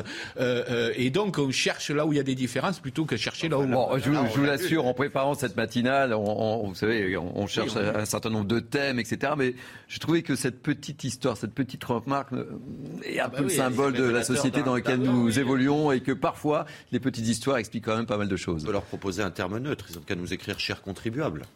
C'est ça. Ah bah oui. Et en plus, il y a ça féminin. On passe le message, mais voilà. on s'adresse. Une idée. Notre contribution de la matinée. voilà, une petite contribution. Hein, voilà, avec une petite réduction d'impôt peut-être. peut-être ce serait élégant. Ce serait ça. Bon, allez, euh, on s'est tout dit sur ce thème oui. Rien d'autre à rajouter Non, c'est pas mal le terme contribuable. Je pense que vous plus, validez bah, Il y a une considération du coup en plus. Eh ben, bah voilà, ouais. c'est simple. Hein, mais bah, là, vous facturez pas, c'est gratuit. Pas aux impôts. Vous facturez pas, c'est gratuit. Promis. Promis. Allez, on va parler à nouveau politique. Alors je vous cache pas que euh, en abordant ce thème qui me paraissait important, on a essayé d'avoir des, des, personnes du, du Parti socialiste on a eu beaucoup de mal, mais je, tiens quand même à, ce qu'on parle de, ce qui va se passer ce matin. Euh, avec cette question que, je posais en, en préalable, hein, volontairement provocatrice, euh, où va le Parti socialiste? Pourquoi je vous dis ça? Parce que euh, Stéphane Le Foll, vous connaissez, maire socialiste euh, du Mans, opposé à l'alliance euh, de la NUP, hein, il l'a dit haut et fort, sans prendre des distances avec son parti. Il veut rebâtir une gauche européenne et, solidaire. Il organise aujourd'hui une rencontre d'été pour imaginer la gauche de demain. Alors je vous sors quelques, quelques phrases évoquées par Stéphane Le Foll. le PS est incapable de se renouvelé, on réagira, vous me direz ce que vous en pensez. Il dit aussi Je refuse de voir la gauche française se dissoudre dans la NUP, pilotée par Jean-Luc Mélenchon. Troisième phrase que nous avons sortie euh, Je pense plutôt à une nouvelle fédération pour faire bouger les lignes au sein de toute la gauche. Et je lance ce débat de l'extérieur parce que le PS, le PS est aujourd'hui recroquevillé, incapable de se renouveler. Messieurs, débat interrogation orale et non pas écrite, le PS est incapable de se renouveler? L'appareil est affaibli. L'appareil est, affaibli, qui plus est avec euh, cette nouvelle législature. euh, peu de soutien, beaucoup au contraire euh, de, personnes qui ont pris leur distance, parmi euh, les anciens ténors du PS, François Hollande le premier, hein, qui a pris ses, distances avec, avec la NUPES. finalement, la question c'est est-ce que les nouveaux socialistes, les socialistes de demain, réussiront à émerger avec une nouvelle formation politique ou est-ce avec justement le Parti socialiste qui vont euh, réussir à, renaître de leur cendre C'est finalement ça la question. Je pense que c'est effectivement l'ambition aujourd'hui de Stéphane Le Foll de se poser cette question euh, pour incarner finalement l'alternative de demain. Vous pensez qu'il peut avoir le leadership euh, malgré tout, respect que je lui dois euh, C'est bon, Stéphane Le Foll a un certain charisme, il a des, atouts, il a des gens autour de lui. Est-ce que euh, on, peut aujourd'hui imaginer que ce soit lui le leader euh, socialiste de demain? Ça, c'est une question finalement à laquelle moi je me garderai bien de répondre. Frédéric Durand, c'est pas une question piège, hein, Louis. Hein non, bien sûr. Non, je pense que le PS, euh, euh, d'abord au-delà des ambitions des uns et des autres, ce qu'il faut savoir, c'est euh, est-ce qu'il y a une résonance dans le peuple de France? C'est-à-dire, est-ce qu'il y a des Français qui se sentent orphelins, oui ou non, d'une gauche républicaine, etc. Sans doute que oui. Sans doute que oui, il y a, une, il y a, il y a l'existence de ces gens-là qui ont voté parfois même Mélenchon par défaut parce qu'ils voulaient que la gauche soit au second tour et qui regardent. Maintenant, je pense aussi que la gauche a été au pouvoir et pas qu'une fois. Et je pense que lorsque euh, au Bourget, euh, Hollande dit euh, notre ennemi c'est la finance et qui donne le sentiment une fois au pouvoir de faire autant pour la finance que ça, ce qu'a pu faire, ce qu'ont pu faire ses prédécesseurs. D'ailleurs, on voit l'image au moment où vous en parlez, Hollande. Hein. Il y a un sentiment de, de trahison pour l'électorat, pour l'électorat de gauche. Euh, vous aviez aussi Terranova qui avait plus ou moins euh, théorisé le fait qu'il fallait abandonner les classes populaires pour euh, se tourner vers les classes moyennes supérieures parce que de toute façon, ils n'allaient plus voter, etc. Donc il y a eu des erreurs qui ont été fondamentales au PS. Si le PS est dans cet état, c'est pas uniquement parce que il n'a pas eu de bon leader ou quoi. C'est parce que sa ligne idéologique a, largement. Benoît Hamon me disait certains socialistes à l'époque, ils ont éteint la lumière pour m'expliquer qu'ils n'avaient plus d'espoir de transformation sociale. Donc on attend de la gauche de la transformation sociale. Or, qu'est-ce qui se passe aujourd'hui? Aujourd'hui, on n'est plus sur des questions, je dirais, de, euh, de, de, genre, des questions woke, etc., qui n'intéressent pas les Français mhm. dans leur image. Les gens sont perdus là. Hein, qu'est-ce qu'ils veulent Qu'est-ce que, que veut le Français ordinaire? Lui, il veut pouvoir avoir du travail. Or, du travail, il n'y en a plus parce qu'on a désindustrialisé la France. Euh, voilà les questions qui se posent. Il veut pouvoir avoir l'accès à la santé, etc. Euh, il veut que son pouvoir d'achat, il veut pouvoir vivre dignement. Il n'y a pas d'idéologie globalement, même si les Français adorent la politique. Ils n'en font pas de manière idéologique, c'est très concret. Donc est-ce qu'il y a une gauche qui pourra apporter des réponses concrètes euh, euh, à, ce qui ce qui est l'immense majorité, à mon sens, du peuple français, parce que les employés et les ouvriers, aujourd'hui, c'est l'immense majorité du peuple. Mais alors, qui pour incarner cette, euh, cette ce, Parti Socialiste New Look Stéphane Le Foll, Carole Delga, dont on parle beaucoup, il semblerait qu'elle participe par Skype, m'a-t-on dit, euh, à, ce rendez-vous d'aujourd'hui. Euh, un certain euh, Cazeneuve, ancien Premier ministre, c'est qui L'atout de Carole Delga, c'est d'abord qu'elle a été très très largement réélue. Je crois que c'est la, la, la, présidente de région la, mieux, réélue de, France. Mmh. elle, elle tient une ligne qui est la ligne, effectivement, une ligne très républicaine. elle a soutenu, je crois, des dissidents dans son... Dans qui sont menacés de qui sont plus que menacés là, qui hein vont être exclus d'après ce que dit euh, Olivier Faure. Donc, euh, donc voilà, il y a, y a, quelque chose qui, qui, qui, est sans doute à construire à gauche, hein, savoir qui va avoir le leadership et le charisme pour ça, et c'est difficile à dire aujourd'hui. Mais moi, pour moi, c'est surtout des questions de fond. C'est-à-dire qu'est-ce qui va être sur qui, euh, Frédéric, votre opinion moi, moi, je, non, mais moi, je mise sur personne. Je sais. Non, mais, en vertu de votre culture et de votre expérience, vous voyez qui là arriver. Je pense que Carole Delga a effectivement des atouts. Un petit ticket sur Carole Delga. Ouais, c'est ce que je voulais vous entendre dire. J'ai bien, bien, senti ça. Carbon Carbon de 16. Ce qui est intéressant, c'est que personne ne se préoccupe de, ce que peut en penser Anne Hidalgo. Vous voyez, mais c'est intéressant, c'est de voir à quel point celle qui a été la figure de proue du Parti socialiste. Elle a eu sa chance. Elle a eu sa chance, qui lui avait été d'ailleurs contestée, qui lui avait été contestée par qui? Par Stéphane Le Foll. Quand il y avait eu un débat. Oui, oui, bien sûr. Pour avoir des primaires ou non. Donc, ce qui est normal qu'on ne voit pas euh, Anne Hidalgo là. Hein. Oui, mais enfin, si vous voulez, elle pourrait se signaler à l'occasion de ce hmm. débat. Et ça veut dire que même elle a enregistré que euh, le Parti socialiste, qui n'a que très modérément soutenu, a une autre priorité aujourd'hui. Vous imaginez Anne Hidalgo tendre la main à Stéphane Le Foll, là, après ce qui s'est passé? Ah bah, Moi, je pense que. Vous l'imaginez ou pas, 42-16 Dans l'état du Parti Socialiste, il vaudrait mieux qu'ils se donnent tous la main, oui. oui mais c'est pas la priorité du Parti Socialiste, c'est pas de se renouveler, c'est de survivre. Hmm. Est-ce qu'il existera encore dans 10 ans et, et- et pour survivre, euh, ce n'est pas le nombre de députés actuels qui va lui permettre d'avoir une vraie tribune. Et qu'est-ce qu'on retrouve? On retrouve tous les frondeurs de l'association avec la NUPS. Pourquoi? Parce que Carole Delga euh, les, a, les a très largement menés. Stéphane Le Foll s'est inscrit en faux très tôt. Et, et puis, en réalité, il leur manque aussi cruellement, c'est ce que révèle le- le- cette tension naissante, à nouveau, il leur manque une autorité morale. Il n'y a plus d'autorité morale au Parti Socialiste. Oui, c'est pour ça que je vous posais questions, homme justement. Comme Bernard Qui- Cazeneuve, que vous citiez Oui. tout à l'heure, en est une, incontestable, transcourant, euh, au-delà du seul Parti Socialiste. Mais, mais qui d'autre euh, a, une autorité? Et même lui a pris ses distances avec le Parti Socialiste, a raison de, son, de sa fusion dans l'entité de la NUPS. Donc, euh, Carole Delga pour Frédéric, euh, Cazeneuve pour vous Oui. Louis, Louis, Louis. Morin suis assez d'accord avec le. Allez, on se jette à l'eau, là, hein. Bernard Cazeneuve. Mais moi, euh, je pense aussi que François Hollande n'a pas dit son dernier mot. En réalité, François Hollande a encore ses soutiens parmi euh, les socialistes. Il euh, représente quelque chose. hein. C'est un, le, le dernier président socialiste quand même qui a été élu. Et puis, il, il continue en sous-main depuis quelques mois, depuis même quelques années. Il continue à faire des. Je suis là, je suis pas là, vous me voyez, vous me voyez pas, mais je suis là. exactement, à faire des, des déplacements. François Hollande n'a pas dit son dernier mot. Il, il a, il a- il a un club. Il a un club. Non, mais Oui, oui, il a François Hollande a un- une relation aux élus, euh, aux élus socialistes Mm. très forte. D'ailleurs, on avait été surpris à l'époque qu'il gagne la primaire, parce que c'était pas fait par avance. Euh, et donc, il a su. En 2011, on l'appelait Monsieur 3%. Oui, tout à, Mm. tout à fait. Et, et il a su en interne, euh, parce que c'est que c'est quelqu'un qui a une forme de bonhomie, etc. Mais aussi, il a beaucoup, il avait beaucoup, beaucoup d'élus socialistes à l'époque qui le, qui le, qui le soutenaient. Après, je ne crois pas du tout au retour de François Hollande pour ma part. Alors, je dis pas que lui ne le veut pas, parce que lui le veut sans doute, et il a même pensé à un moment donné, sans doute, euh, vu le score d'Hidalgo dans les sondages, euh, pouvoir être une sorte d'alternative.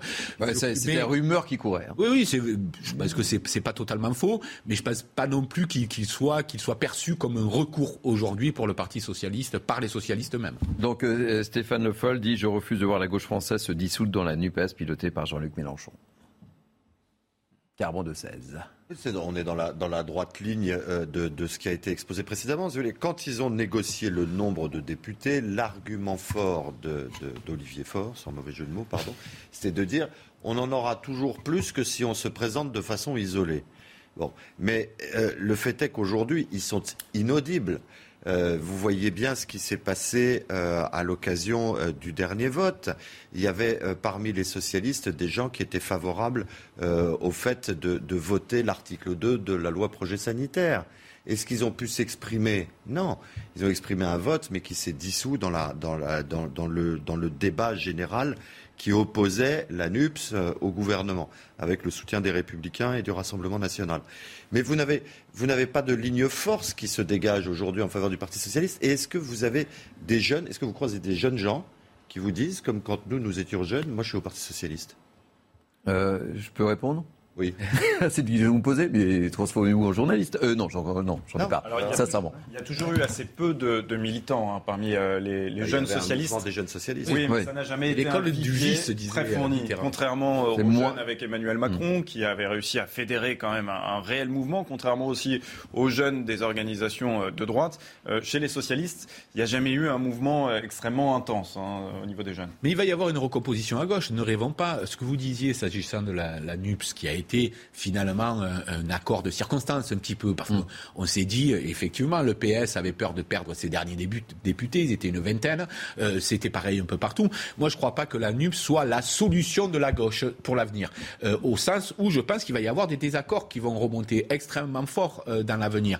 Et donc, on n'est pas au bout de la recomposition. C'est pas parce qu'on s'est mis d'accord. Et moi, je pense que la gauche a eu parfaitement raison de se mettre d'accord, parce que finalement, euh, vous regardez, euh, on est passé de, de, de- enfin, on a, on a multiplié par par trois ou par quatre le nombre de députés euh, à gauche. Donc, ils ont eu raison de faire cette alliance. Mais cette alliance ne dit rien de l'avenir en réalité, parce que les désaccords euh, euh, sont nombreux. Et donc, on n'est pas au bout de la recomposition de la gauche. Euh, très rapidement, juste un mot là. Euh, cette tentative de Stéphane Le Foll aujourd'hui en, en- en deux secondes, c'est là aussi, ça risque de faire. euh, Ah, c'est pas c'est pas aujourd'hui qu'ils vont réussir à se reconstruire, hein, soyons francs. Mais Ça. ça. peut être une première étape. Euh, L'objectif pour Stéphane Le Foll, c'est de prendre date. Et puis de faire le jeu de, de Jean-Luc Mélenchon qui n'a pas fini de vouloir tuer le Parti socialiste.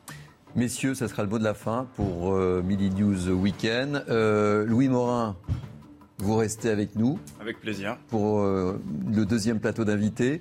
Carbon de 16, Frédéric Durand, je vous remercie chaleureusement. Euh, passez un bon week-end. On se retrouve dans quelques instants avec de nouveaux invités. Belle matinée, vous êtes sur CNews.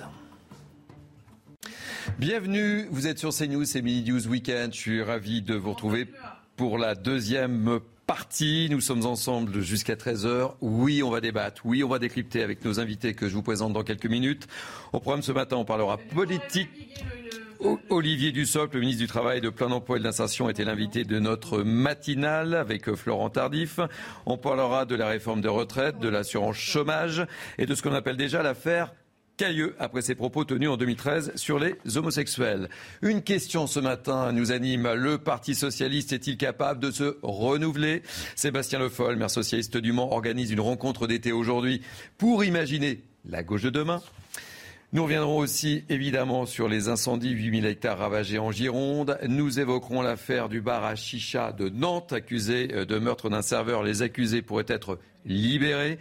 Fini les messieurs ou madame dans les courriers des impôts, décision qui peut euh, surprendre. Il ne faut pas heurter l'identité du genre des contribuables. On va en débattre avec mes invités. Et puis, sujet d'été, la cigarette bannie des plages au Touquet comme sur d'autres plages. Faut-il infantiliser les vacanciers? On en parlera. Mais tout de suite, tout de suite, c'est le moment du Flash Info avec Arthur Muriot. En Gironde, les deux incendies ont ravagé près de 10 000 hectares. Plus de 1000 pompiers sont toujours mobilisés. Ils ont le renfort de deux Canadair et d'un avion Dash. Le feu n'est toujours pas fixé. En tout, 12 200 personnes ont été évacuées. La vague de chaleur se poursuit dans l'Hexagone. 16 départements du sud-ouest et du sud-est ont été placés en vigilance orange. Parmi eux, la Gironde et le Vaucluse, de territoires touchés par les incendies. Les 40 degrés pourraient être dépassés localement. En Grande-Bretagne, ils sont cinq et ils ont débattu hier soir pour la première fois. Les prétendants au poste de Premier ministre se sont fait face au cours d'un débat télévisé. La secrétaire d'État au commerce international Penny Mordaunt et l'ex-ministre des Finances Rishi Sunak font figure de grands favoris pour prendre la place de, Boris Johnson. Ce dernier avait annoncé sa démission il y a quelques jours après une vague de démissions dans son gouvernement. Voilà, je vous présente euh, les invités de ce deuxième plateau. Je suis très heureux d'accueillir Patricia euh, Alémonia, grand reporter. Je suis très heureux aussi d'accueillir Judith Vintrop, grand reporter au Figaro Magazine. Bienvenue. Très heureux aussi d'accueillir Jean Messia, président de l'Institut Apollon. Et puis Louis Morin, à qui j'ai demandé de rester puisque vous avez un scoop pour nous. Fidèle au poste. Fidèle au poste. Allez, on commence par le premier sujet de la matinée. Vous le savez, au cours euh, de son interview du 14 juillet, Emmanuel Macron a réaffirmé son objectif d'atteindre le plein emploi. Ce matin, Olivier Dussopt, le ministre du Travail, du plein emploi justement et de l'insertion, était notre invité, l'invité de Florent Tardif. Et on va commencer par le premier thème, la réforme des retraites. Retraite à 65 ans ou pas? La question et la réponse. La réforme des retraites, le président de la République l'a dit, les discussions vont commencer à la rentrée. À la rentrée avec les partenaires sociaux. Je crois que nous avons plusieurs euh, étapes Et pour à un projet de loi avec, euh, début 2023 Laissons peut-être la, la discussion euh, s'ouvrir et voir sur quoi nous pouvons aboutir. Il, il y a plusieurs étapes. La première étape, c'est de partager un constat. Le constat d'un système qui, qui n'est pas lisible, avec 42 régimes, qui Mm. n'est pas équilibré financièrement, et qui par ailleurs Il est- faudra travailler jusqu'à et- et 65 qui ans, par comme évoqué qui par le par président de la République. qui par ailleurs est injuste. Et il y a des objectifs partagés, une meilleure pension minimale à 1100 euros, la meilleure prise en compte de la pénibilité et un système qui soit plus juste. Le président de la République l'a dit. Il faudra progressivement travailler plus, peut-être jusqu'à 65 ans. Il a aussi dit que ça serait très progressif et que ça n'était pas à l'horizon de ce seul quinquennat et qu'il fallait faire les choses progressivement. Donc à partir de 2030, on travaillera jusqu'à 65 ans. C'est laissons- l'objectif potentiellement du Laissons la discussion euh, se dérouler avec les partenaires sociaux. Allez, Judith Vintrop, euh, c'est comment qu'on freine? Oui, enfin, tout- ou pas? toute son intervention se résume euh, à une phrase on va parler des retraites. On ne connaît pas de calendrier, on ne connaît euh, a fortiori pas le contenu de la réforme. Je rappelle que Emmanuel Macron avait dit qu'elle se ferait, mais euh, il avait même envisagé l'hypothèse d'un référendum, ce qui paraît complètement fou, euh, étant donné son niveau de popularité étant donné la fâcheuse propension des Français à répondre à celui qui pose la question au lieu de répondre à la question posée. Bref, on est dans le vague, le flou artistique total. Patricia Lémonière. Comment qu'on freine ou on avance ou on, ou on fait marche arrière on, on fait quoi? On est dans la logique annoncée euh, lors de cette déclaration, du, enfin lors de cette déclaration, pas une déclaration, de cette interview, interview. de- du, 14, du 14 juillet. Euh, Emmanuel Macron euh, a été élu sur ce projet de réforme. Ah oui. de- de- voilà, les Français l'ont quand même élu là-dessus, qu'ils le veuillent ou non. Après, ils n'ont qu'à s'en prendre eux-mêmes s'ils sont opposés à ça. Euh, et donc là, il poursuit. Alors, ce qui est intéressant de voir dans, ce, dans, cette, dans cet entretien-là, c'est qu'il insiste sur le mot dialogue, on va dialoguer, on, on ne dit rien avant le fameux dialogue. Rien de on rien. ne dit surtout rien parce qu'on ne veut pas enflammer euh, la scène euh, durant cet été. Donc c'est prudence, prudence. Et on va bien voir euh, si justement il y aura écoute. Parce que suffit pas de, de s'amener en disant on va dialoguer, mais on dialogue à partir de quoi? À partir d'un projet?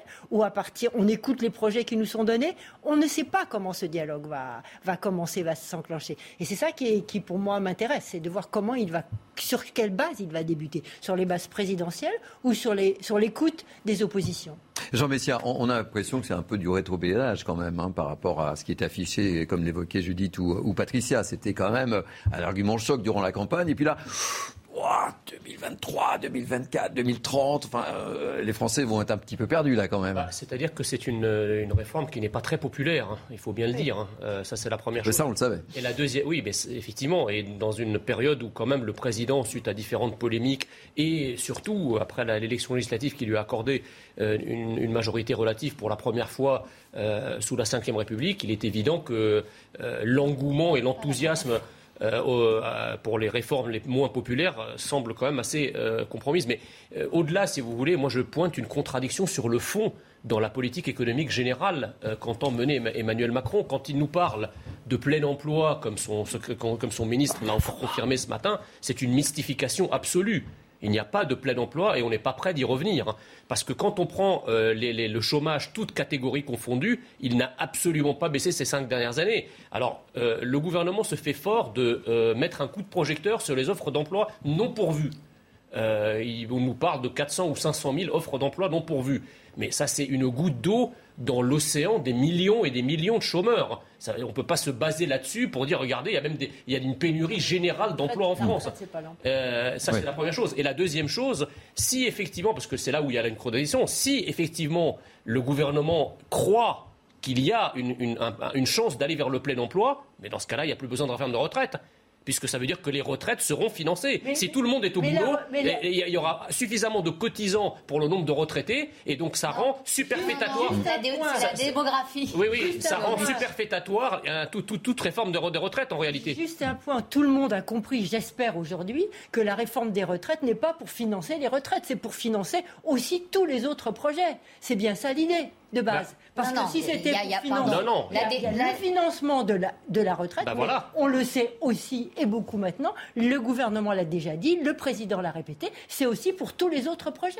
C'est-à-dire Ben, les projets dans l'éducation, il faut etc., dégager des- de, de l'argent. Ah bah attendez, mais dans ce cas-là, on peut pas faire peser sur les cotisants parce que là, il y a- on, on a Mais une bien sûr que si, Bah, bien sûr que non. attendez. vos euh, impôts et alors, mais- euh, ben justement, mais c'est non. Alors attendez, non, non, non, non, vous vous, vous trompez là. Là, on parle des cotisations sociales et des cotisations de retraite. Si effectivement on a des- d'autres besoins pour d'autres projets, excusez-moi, il y a un truc qui s'appelle la politique fiscale. Et, et là, c'est une, c'est une réforme fiscale qu'il faut, c'est pas une réforme de retraite.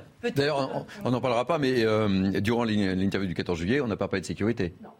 Ah non, mais ça, C'est- ça- question. Ah bah ça, euh, ça- Sur le régalien. Le Très peu régalien. sur- Très peu sur le gagnant. Mais la sécurité, euh, puisqu'on en- on- on- vous évoquiez les, les thèmes qui pouvaient financer, euh, Mais- pas de mots. Non, mais Mais juste- parce qu'elle n'existe pas. Il n'y a pas d'insécurité en France, on est macroniste. C'est exactement comme le, pour le plein emploi. On est en plein emploi et il n'y a pas d'insécurité. Donc en fait, c'est c'est- c'est Disneyland, quoi, la France. Il n'y a pas de problème. Donc on finance pas la sécurité. Donc on finance pas la sécurité. Non, mais même- Judith. Non, juste un mot. La discussion est intéressante parce qu'on voit que même sur ce plateau, euh, il n'y a pas euh, d'accord sur euh, la question de base. Est-ce qu'une réforme des retraites est nécessaire ou pas? Hmm. Moi, je pense que oui, parce que je regarde les chiffres de la démocratie. Et c'est la vraie question, hein. Démographie, pardon. Il y a, il y a démocratie tout, ça- aussi. il y a Hmm. tout simplement euh, Aussi. il n'y a tout simplement pas assez d'actifs Mm. Euh, pour payer euh, les retraites. Jean Messia euh, en tient plutôt pour la thèse défendue également par la CGT. Bon, ça peut, ça peut arriver, qui dit non, cette réforme est absolument Non, pas non, j'ai pas dit ça. nécessaire. Non, non, attendez, madame, vous me faites dire ce que j'ai pas dit. Si, si, vous dites que si tout le monde dit- se je met au pointe- travail, non, non, il n'y a je- plus de problème je de retraite. je vous dis si, parce qu'il y a un déséquilibre entre actifs et inactifs. Oui, mais je pointe du doigt l'incohérence du gouvernement. Je dis simplement que soit on a besoin de financement et dans ce cas-là, on le fait à travers le plein emploi, puisque c'est ça euh, qui rend. En tout cas, s'il y a le plein emploi, vous m'accorderez quand même que le problème du financement de la retraite serait singulièrement amoindri. On peut être d'accord là-dessus. Alors justement, juste avant de faire réagir Louis, je voudrais qu'on fasse. Parce que j'ai dit. Je vous faire. Il sera amoindri. Ouais, je voudrais vous faire écouter justement ce que Olivier Dussopt nous disait ce matin sur ce fameux plein emploi. Le plein emploi n'est pas une utopie. Ça l'a été pendant longtemps et à tel point que ce, mot, cette expression, n'existait plus dans notre vocabulaire. Nous avons connu euh, en France un chômage de masse, un chômage structurel. Et depuis 2017, le chômage baisse même un peu avant. En réalité, il a commencé à baisser avant. Nous sommes passés entre 2017 et 2022 de plus de 9 à 7,3% de chômage. Et nous avons un objectif avec le président de la République, c'est qu'en 2022, la France puisse être à 5% de chômage, ce qui est considéré comme une forme de, de plein emploi à l'échelle d'un pays comme le Alors Jean Messia, le plein emploi, je note, hein, ce n'est pas une utopie. Oui, oui, bien sûr, c'est pas une utopie. Mais vous savez, euh, il y a quand même des règles économiques immuables. Le plein emploi s'obtient normalement, en tout cas il a été constaté, si on parle simplement d'un point de vue empirique, au cours des périodes de forte croissance. Notamment la période des Trente Glorieuses où on avait une moyenne de 5,5% de croissance par an. Donc en fait, le plein emploi est obtenu mécaniquement quand l'économie produit des richesses à un rythme élevé. Est-ce le cas aujourd'hui en France et est-ce le cas depuis des années? Non.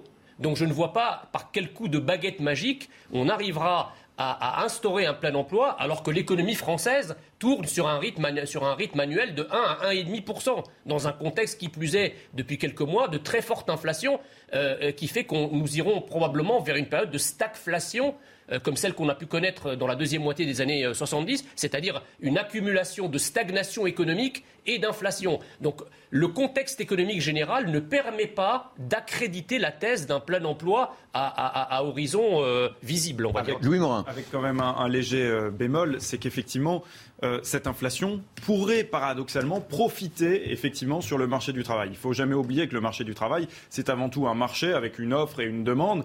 Et en effet, aujourd'hui, on voit bien qu'il y a plus d'offres que de demandes et que par conséquent, il suffirait presque de dire, d'imposer aux Français qui ne travaillent pas, de leur dire mais prenez les jobs puisqu'ils sont là.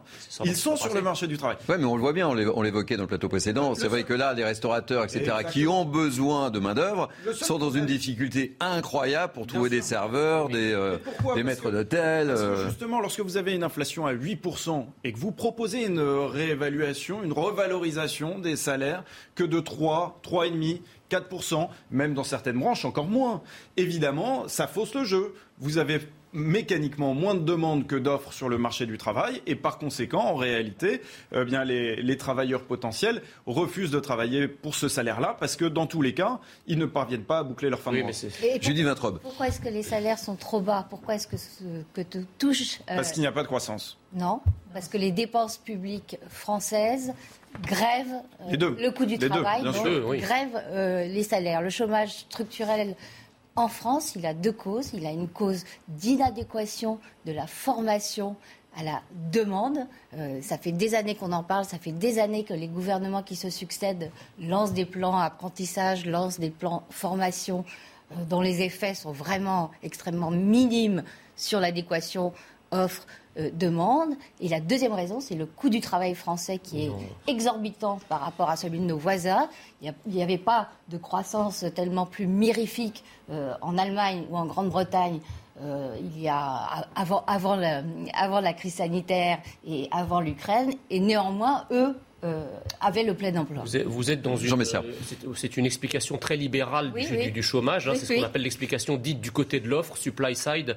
Euh, effectivement, c'est une partie de l'explication, mais il ne me semble pas que ça soit la partie euh, majoritaire de l'explication. L'explication, elle était aussi macroéconomique, parce que vous, ça, c'était une explication microéconomique qui s'explique dans certains secteurs, mais qui ne saurait rendre compte de la situation euh, de chômage euh, persistant et massif en France. La, France est un pays qui se désindustrialise depuis une trentaine d'années. Donc, effectivement, quand vous avez la base industrielle qui se réduit, euh, après, euh, ça, ça, se traduit par une, diminution également des activités euh, connexes. Alors, il y a évidemment la progression des services, mais elle contrebalance pas la désindustrialisation massive de l'économie française. Et donc, effectivement, le, le, le, la, la, comment dirais-je, les opportunités d'emploi aujourd'hui en raison de cette désindustrialisation, ne sont pas les mêmes qu'il y a 30 ou 40 ans. Patricia Lémonière, juste une, très rapidement là-dessus. J'ignore si c'est la désindustrialisation, ça je n'y crois pas, parce qu'il y a d'autres métiers qui se sont créés. Simplement, en France, on a une réalité qu'on ne peut pas ignorer par rapport à bon nombre de, de nos voisins.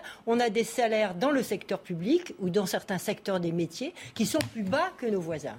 Euh, à, équivalent de revenus. Donc on a, on a aussi cet handicap-là, et donc des gens qui disent effectivement, euh, peut-être euh, pourquoi aller travailler pour ce salaire-là, ça je ne sais pas leur Mmh, mmh, motivation, mais on a vraiment regardé les infirmières, regardé les brancardiers, regardé par rapport à plein Les d'autres. profs, oui, bien sûr. Et voilà, les profs, etc. par- dans plein d'autres, dans plein de secteurs. Et là, c'est pas la dé- désindustrialisation, c'est une politique effectivement de l'emploi qui a été menée, qui aboutit aujourd'hui à cette situation qui fait que un, on peut pas euh, mettre en adéquation, et deux, il y a des tas de secteurs qui sont privés d'emploi. Regardez la rentrée dans l'éducation, même si notre euh, président nous a dit que tout allait bien pour la rentrée dans l'éducation nationale, c'est 4000 postes, hein. dramatique, la 4000 rentrée. postes. C'est dramatique. attendez, si- Donc, Euh, voilà, je, je voudrais ils juste. pas parce qu'ils ne sont, ils ont- ils sont pas bien payés. Je voudrais vous faire réagir aussi parce que je sais que vous avez suivi avec, avec attention l'intervention de notre président qui a persisté et signé en disant que euh, bah, c'était facile pour trouver un job. Il suffisait de traverser la rue. Je voudrais qu'on écoute Olivier Dussopt et puis on réagit là-dessus puisque Emmanuel Macron a persisté et signé. Il faut qu'on ait des discussions avec les partenaires sociaux, avec les organisations syndicales, les organisations patronales, pour, pour dire entre nous comment on fait pour que nos règles d'indemnisation chômage soient protectrices. C'est la fierté de la France d'avoir un modèle social protecteur et en même temps très incitative parce que cette situation où, euh, et vous le disiez tout à l'heure, nous avons encore 7% de chômage et où la principale difficulté pour les chefs d'entreprise c'est de recruter, personne ne le comprend. Personne ne le comprend et personne ne le comprend parce que c'est aussi beaucoup d'argent public, c'est beaucoup de, de cotisations, d'argent, plus que d'argent public, d'argent euh, d'argent des partenaires sociaux. Alors, est-ce que vous attendiez à cela? Est-ce que C'est l'argent des partenaires sociaux? Ouais. C'est amusant comme. Oui. C'est l'argent des Français. C'est l'argent des Français J'étais sûr que vous alliez réagir là-dessus. J'étais sûr. de guerre cachée. Non mais je, voulais- je voulais revenir sur cette phrase. euh, on en a beaucoup parlé tout à l'heure. Euh, vous attendiez à ce que Emmanuel Macron euh, ressorte cette phrase C'est si facile de trouver un job, de traverser la rue, alors que cette phrase avait fait euh, largement polémique. On s'en souvient tous autour de cette table. Non. Et Judith. C'est- un peu bizarre de s'accrocher sur, euh, sur une forme qui a choqué. Euh, sur le fond, euh, le président de la République n'a pas tort Mm. de dire, et d'ailleurs le, le- le fait qu'il y ait tant de métiers euh, qui manquent euh, de candidats euh, prouve qu'il a raison. Ah, Maintenant, il y a, deux façons euh, de remédier à ce problème. Ou alors on baisse terriblement euh, les indemnités chômage, on fait en sorte que travailler soit évidemment plus rentable que ne pas travailler. Ça veut dire les indemnités, ça veut dire aussi toutes les aides dont bénéficient les chômeurs pour se déplacer, pour faire garder leurs enfants, etc. etc. Mais si vous faites ça et, que vous gardez des salaires très bas, euh, vous n'arriverez pas à contraindre euh, les gens euh, à accepter de travailler et à renoncer euh, à, ne pas travailler. Et on est toujours, on retombe toujours sur la source du problème qui est la charge des dépenses publiques sur le coût du travail en France. On peut tortiller le truc comme on veut, on n'en sort pas. Le différentiel avec nos voisins qui n'ont pas ce pro- problème de chômage structurel élevé, c'est les dépenses publiques. Jean Messia, euh, le fait que Emmanuel Macron euh, persiste sur. euh, Bah, c'est- de la provocation, c'est ou euh, c'est une façon de- d'enfoncer le clou. euh, J'assume de toute façon ce que j'ai dit et je ne changerai pas. Vous savez, quand on, quand, on, quand on persiste dans un mensonge, on finit par y croire parfois. Euh, et c'est le, et c'est le cas de d'Emmanuel Macron. Je, crois- je pense qu'il est, il est réellement persuadé que nous allons vers le plein emploi et qu'en conséquence, les opportunités d'emploi sont telles euh, qu'on peut, tendre la main, effectivement, en trouver. Alors, euh, c'est le cas dans certains secteurs probablement, mais il faut, comprendre pourquoi. Pourquoi ces les secteurs comme la restauration, le bâtiment, etc., euh, ont du mal à recruter? Parce que ça, ça c'est pas la fin de la phrase. Ils ont du mal à recruter à ces salaires-là. C'est ça le problème. Donc dire ah oui mais les Français ne veulent pas de ces, jobs qui sont très régulièrement dévolus à des immigrés, c'est une double injustice. D'abord parce que normalement un travail doit rémunérer et doit euh, faire vivre euh, la personne, euh, en tout cas le travailleur dé- décemment. Et d'autre part, le fait de ne pas accorder des salaires décents et, de trouver des gens euh, qui acceptent ces conditions, euh, c'est une espèce de logique néo-négrière qui est absolument scandaleuse. Comment, Et, euh, donc, comment ça, c'est la chose. pour Alors, augmenter les salaires Juste pour, pour vous dire, on en fait, des doigts non, non, oui, Ah on, bon peut, on peut, on peut augmenter. Ah, les si salaires. c'était aussi simple que ça, ça Alors, serait. a- attendez, euh, la, la- la- la première chose, c'est que le, le chômage de masse, c'est un choix français depuis 40 ans. C'est un choix d'abord euh, lié à l'ouverture de l'économie française et à cette espèce de, euh, négation de toute forme de, protectionnisme. Donc on met le travailleur français en concurrence directe avec un travailleur chinois euh, qui n'a pas les mêmes euh, règles économiques, environnementales, sanitaires, etc. Et la deuxième chose, c'est la politique de désinflation compétitive dont on n'est d'ailleurs pas sorti, qui a été initiée en 83 euh, et qui a été poursuivie dans le cadre de l'euro, qui fait que c'est une monnaie forte. Et donc les deux cumulés ont réduit la compétitivité de l'économie française, ont enlevé des emplois à, à- à l'économie française. Et c'est ça qui fait que nous sommes dans cette situation. Jean, je vous propose, je vous propose d'avancer parce qu'il y, y a beaucoup de thèmes que je souhaiterais qu'on- euh, que l'on aborde ce matin, beaucoup de sujets. La parité cette semaine Ouais. de l'euro-dollar, on voit bien aujourd'hui que la dévaluation, euh, elle est plutôt de notre côté, elle est plutôt en cours. Et justement, ben, vous allez voir les effets dans quelques temps. Et je suis pas sûr que les Français s'en sortent euh, véritablement gagnants, parce que peut-être en effet ça permettra à notre industrie d'exporter à nouveau, mais euh, le pouvoir d'achat, euh, là, là encore, l'inflation va, va jouer et les Français quand ils devront payer à nouveau euh, tous les produits importés encore plus cher, parce que justement l'euro a moins de valeur, ça fera moins rire. On, a plus... Allez, je, je voudrais qu'on change de sujet assez rapidement. Après, il y a quand même une bonne une nouvelle qui est un peu moins dramatique que tout ce qu'on annonce, c'est qu'on va vers un tassement léger en théorie de l'inflation parce que le prix du pétrole est en train de baisser. Ça, Oui. il faut quand même aussi Sauf, sauf ne pas tout Macron noircir en l'a dit dans permanence. son, dans non, intervention, pas, moi, les Russes s'apprêtent à nous euh, couper le gaz et ça va aussi avoir des répercussions. Je vous propose, je décide, je suis le maître à bord. On enchaîne. Euh, je voulais qu'on revienne sur cette affaire qui euh, tourmente la majorité, notamment le gouvernement d'Elisabeth Borne. Euh, l'affaire Caroline Cailleux. Je pense qu'on peut dire qu'il y a une affaire Caroline Cailleux. On est d'accord autour de cette table Oui. Une affaire dont on vous parle depuis quelques jours maintenant. Donc, très rapidement pour nos téléspectateurs, au cas où ça leur aurait échappé, en 2013, la ministre avait critiqué l'ouverture du mariage aux couples du même sexe. Et dans une, une interview au Parisien, le 14 juillet, elle a tenté elle a tenté, sans doute conseillée par, euh, je ne sais pas, par qui, de faire un mea culpa. Malheureusement, le mea culpa, ça a moyennement fonctionné. On écoute le sujet de Mathieu Rio et on débat après. Et en plus, euh, Louis Morin a quelques informations à nous donner. Tout commence avec des propos tenus en 2013. Caroline Cailleux qualifiait le mariage pour tous de dessin contre nature. Mardi, la ministre des collectivités territoriales a assumé ses anciennes déclarations. Je maintiens évidemment mes propos, mais j'ai toujours dit que la loi, si elle était votée, je l'appliquerais. Je dois vous dire quand même que j'ai beaucoup d'amis parmi ces gens-là. Ces gens-là, une formule qui fait instantanément réagir. Plusieurs associations anti-homophobie ont annoncé avoir déposé plainte. Caroline Cailleux s'est finalement excusée dans les colonnes du Parisien. Les propos mentionnés remontent à 10 ans. Évidemment, je ne les utiliserai plus et je les regrette. Je comprends que ces propos stupides et maladroits aient pu autant blesser.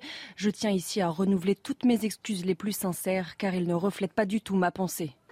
Après ce mea culpa, Caroline Cailleux a reçu le soutien d'Elisabeth Borne.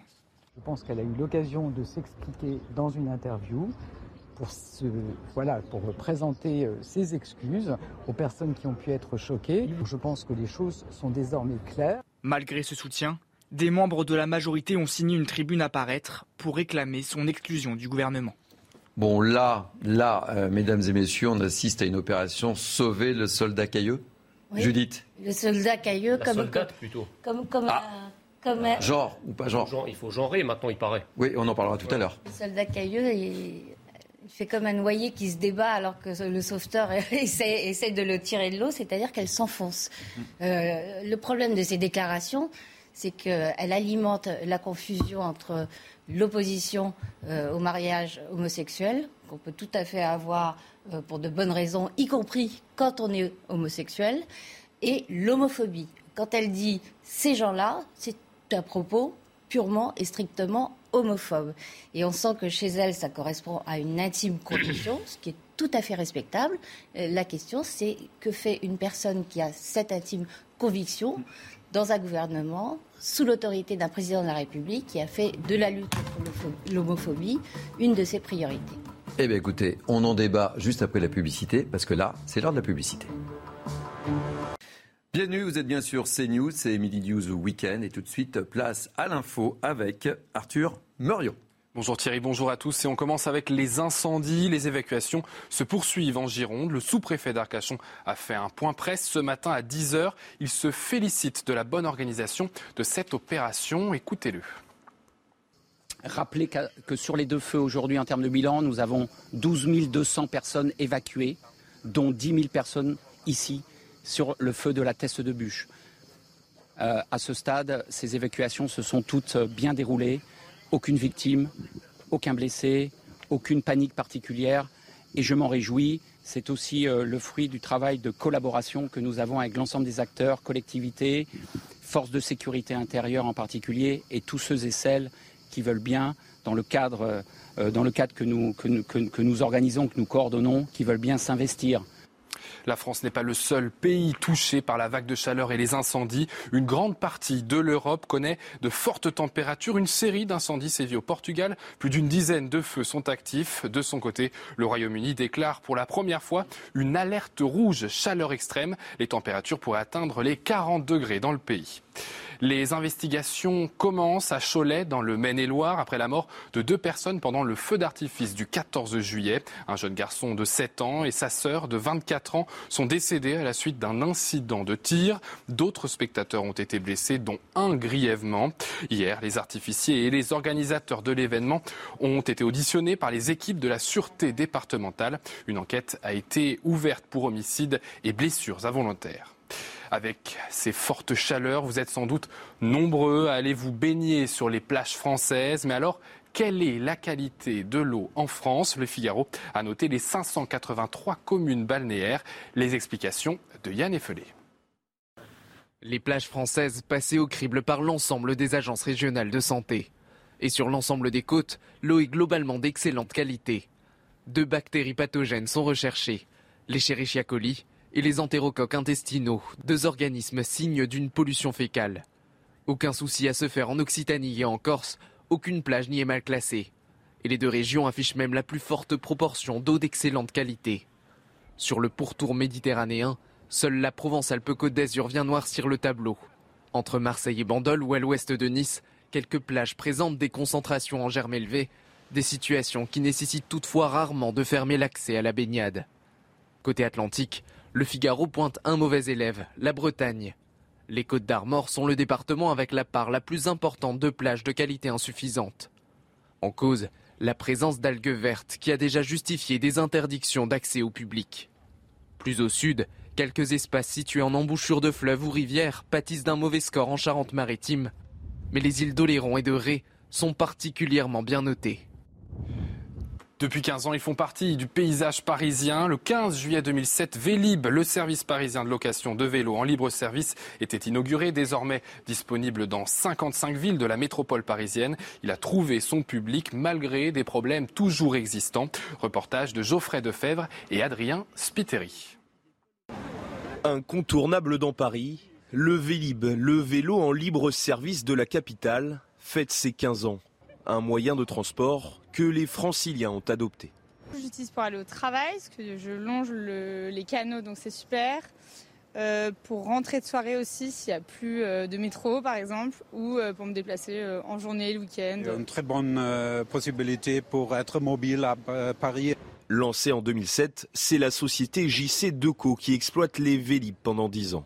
En 2018, Smovengo remporte le nouvel appel d'offres pour toucher plus de franciliens, un Vélib bleu électrique rejoint la flotte de Vélib vert mécanique. Toutefois, des soucis de maintenance apparaissent, difficultés pour remplacer l'intégralité des bornes, entretien des vélos, des problèmes toujours d'actualité. Des fois, ils ne fonctionnent pas toujours très bien. Euh, des fois, il y en a qui ont des freins qui sont cassés. Et effectivement, j'ai eu un petit accident, donc c'est pas top. On peut être en retard pour aller au travail parce qu'on n'a jamais de Vélib ici, on peut être en retard comme actuellement. J'ai un rendez-vous avec quelqu'un. On peut être en retard parce qu'on ne peut même pas stationner. Aujourd'hui, 360 000 abonnés bénéficient des 20 000 Vélib déployés dans 55 communes franciliennes. Voilà Thierry, toute l'actualité qu'il fallait retenir à midi. Merci mille fois, cher Arthur Murieux, vous avez été complet. Euh, retour à Midi News Weekend avec nos invités que je vous présente à nouveau. Patricia Alémonière, Judith Vintrobe, Jean Messia et puis Louis Morin. Allez, on, poursuit sur la thématique qui nous anime ce matin, euh, sur l'affaire Caroline Cailleux. Euh, ça va être difficile pour elle, hein Jean Messia. Bah, écoutez, moi je suis un peu partagé parce que euh, est-ce qu'on a encore le droit de penser différemment dans ce pays? Elle, peut être, elle peut avoir été contre le mariage pour tous. J'ai d'ailleurs moi-même été contre le mariage pour tous. Euh, on peut avoir une opinion différente, même sur des sujets sociétaux. On peut ne pas applaudir à toutes les évolutions sociétales sans être immédiatement cloué au pilori. je ne comprends pas, si vous voulez, cette soviétisation du débat français qui consiste en permanence à ériger des tribunaux euh, plus populaires du coup, mais des tribunaux euh, médiatiques de fortune devant lesquels euh, les, les socios, ce qu'on appelle la guerre, l'équivalent, les sociotraîtres seraient sommés de venir battre leur coulpe et reconnaître publiquement qu'ils ont fait un crime de, de lèse idéologie progressiste ou de lèse politiquement correcte. voilà, en plus, je pense que sur la forme, parce que quand elle dit ces gens-là, euh, Judith Weintraub disait euh, elle est homophobe. Non, c'est juste la marque du macronisme en fait.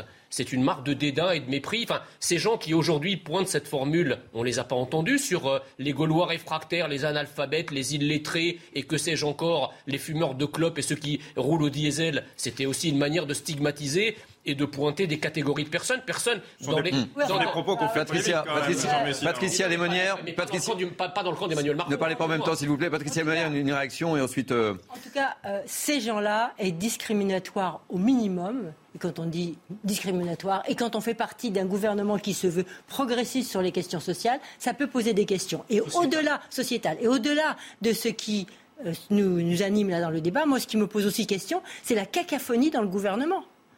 Où est Elisabeth Borne Elle tient ces hommes là et ces femmes, regardez Véran, regardez euh, Chiappa. Elle, elle, apporte son soutien là, non, mais dans le sujet. Ces ministres s'expriment et s'expriment à l'opposé de ce qu'elle dit. Donc moi, ce que j'attends d'un Premier ministre, c'est que s'il a une position, il fasse, il l'impose à ses troupes. Le, problème, là, pour rebondir sur ce que vous dites, Patricia, euh, c'est que là, il y a, y a, y a eu Abad, il y a un certain nombre de dossiers. Elle n'a pas de chance, euh, Au-delà de ça, Ou alors il y a un problème de casting dans le... sur Abad et tout ça, il n'y a pas eu ce débat. Là, il y a un vrai débat entre les ministres. Chacun s'exprime et exprime ses positions, ou pour, ou contre, ou en soutien, etc. Et en fait, on a... Alors justement là, euh, la transition, vous l'a faite. La transition, vous l'a faite. Olivier Dussopt, ministre, était chez nous ce matin. On l'écoute. Les mots qu'elle a employés cette semaine sont des mots qui sont blessants, qui, ont heurté. Euh, et euh, au-delà de la maladresse, c'est profondément blessant. Et nous sommes nombreux à nous être sentis euh, particulièrement malmenés et, même blessés par cela. Ce que je sais surtout, c'est que Caroline Cailleux a, dit qu'elle avait fait une erreur. Elle a dit qu'elle regrettait ses propos de 2013, qu'elle regrettait ses propos de cette semaine. Et elle a présenté ses excuses à la fois euh, à, tous les homosexuels qui se sont sentis heurtés par ces propos, mais aussi aux associations. Et, ce qui compte, c'est aussi cette capacité à, présenter des excuses, à dire aussi combien depuis 2013 elle a évolué. Donc ça suffit, on passe à autre chose. Je, crois, et, en tout cas, euh, je crois à ces excuses. Bon, vous voyez, Patricia, euh, on essaie de sauver le, soldat Cailleux, là, quand même. Hein. Oui, enfin, lui, il essaye par la fin de, sauver le, soldat Cailleux. La question est aujourd'hui pour Elisabeth Borne, où je m'en sépare d'une façon ou d'une autre, parce qu'effectivement, elle n'est pas conforme à la ligne progressiste de mon, gouvernement, ou je fais taire tout ce qui s'exprime à l'opposé, comme Véran, comme Chiappa encore ce matin. Enfin, il y, a deux solutions, mais on ne peut pas rester encore dans cet entre-deux, dans ce Chiappa, c'était pas euh, Marlène Schiappa, c'était pas aussi limpide que ça sur Inter. Non, si, si, quand Enfin, c'était. oui, enfin. limpide. Ah, non, mais euh, attendez, vous voulez dire quoi Non, bah, Marlène Schiappa a fait la leçon à, Caroline Cailleux. Oui, c'est ça. Oui, oui, je suis d'accord avec vous. Oui, oui, oui, oui, je suis d'accord. D'accord. aussi. Je pensais effectivement. Mais Alors qu'on il y, a, une unité maintenant, il y a une unité contre les propos hmm. de Caroline Cailleux. Et c'est un petit peu le problème. C'est-à-dire que. le Premier ministre. non, le Premier ministre, elle aussi, a, noté les regrets de Caroline Cailleux et les a soulignés. Alors justement, euh, j'ai demandé à, Louis Morin de, rester avec nous, et ce n'est pas un hasard, puisque Louis nous a révélé en exclusivité tout à l'heure, dans la première partie de, Mini News Weekend, vous savez qu'il y a une tribune qui va sortir incessamment sous peu, potentiellement demain matin Clairement, pas demain matin. Demain, matin. Je vous le confirme. Ok. ouais. Et donc, euh, Louis nous a réservé, euh, puisqu'on on parlait d'anciens ministres potentiels du gouvernement numéro 1 de Macron, euh, il y a quelques noms qui sont sortis. Ouais, Je vous laisse la, primeur, même si c'est plus une primeur pour les téléspectateurs de CNews, puisqu'ils le savent déjà, mais c'est bien de le rappeler. Deux noms qui sont sortis. euh, Joël Giraud, qui est un ancien ministre de la cohésion des, des territoires et de la ruralité d'Emmanuel Macron, donc un ancien ministre d'Emmanuel Macron qui signe une tribune qui s'en prend clairement euh, aux propos tenus par euh, Caroline Cailleux, et puis un, un membre également de la majorité qui est un nouveau député, euh, Agir, euh, Quentin Bataillon, qui siège donc euh, avec la majorité.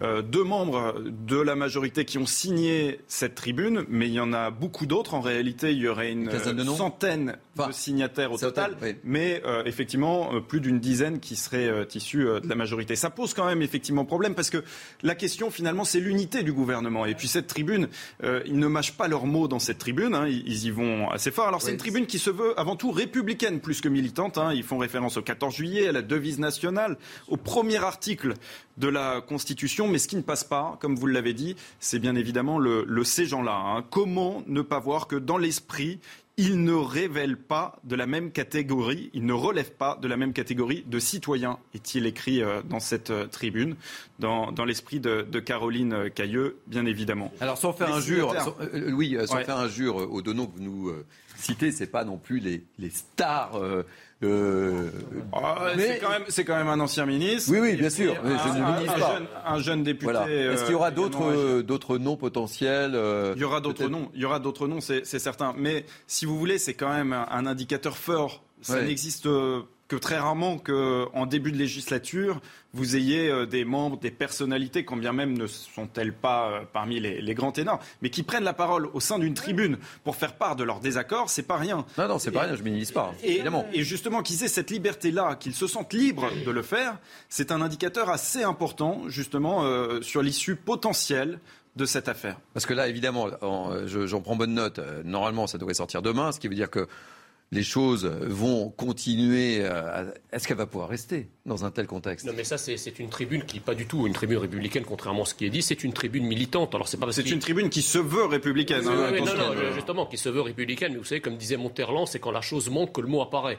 Euh, Donc effectivement, euh, ils peuvent toujours utiliser la, la Constitution, la République, euh, et liberté, égalité, fraternité, la devise, etc. Ça reste quand même un papier militant. Voilà.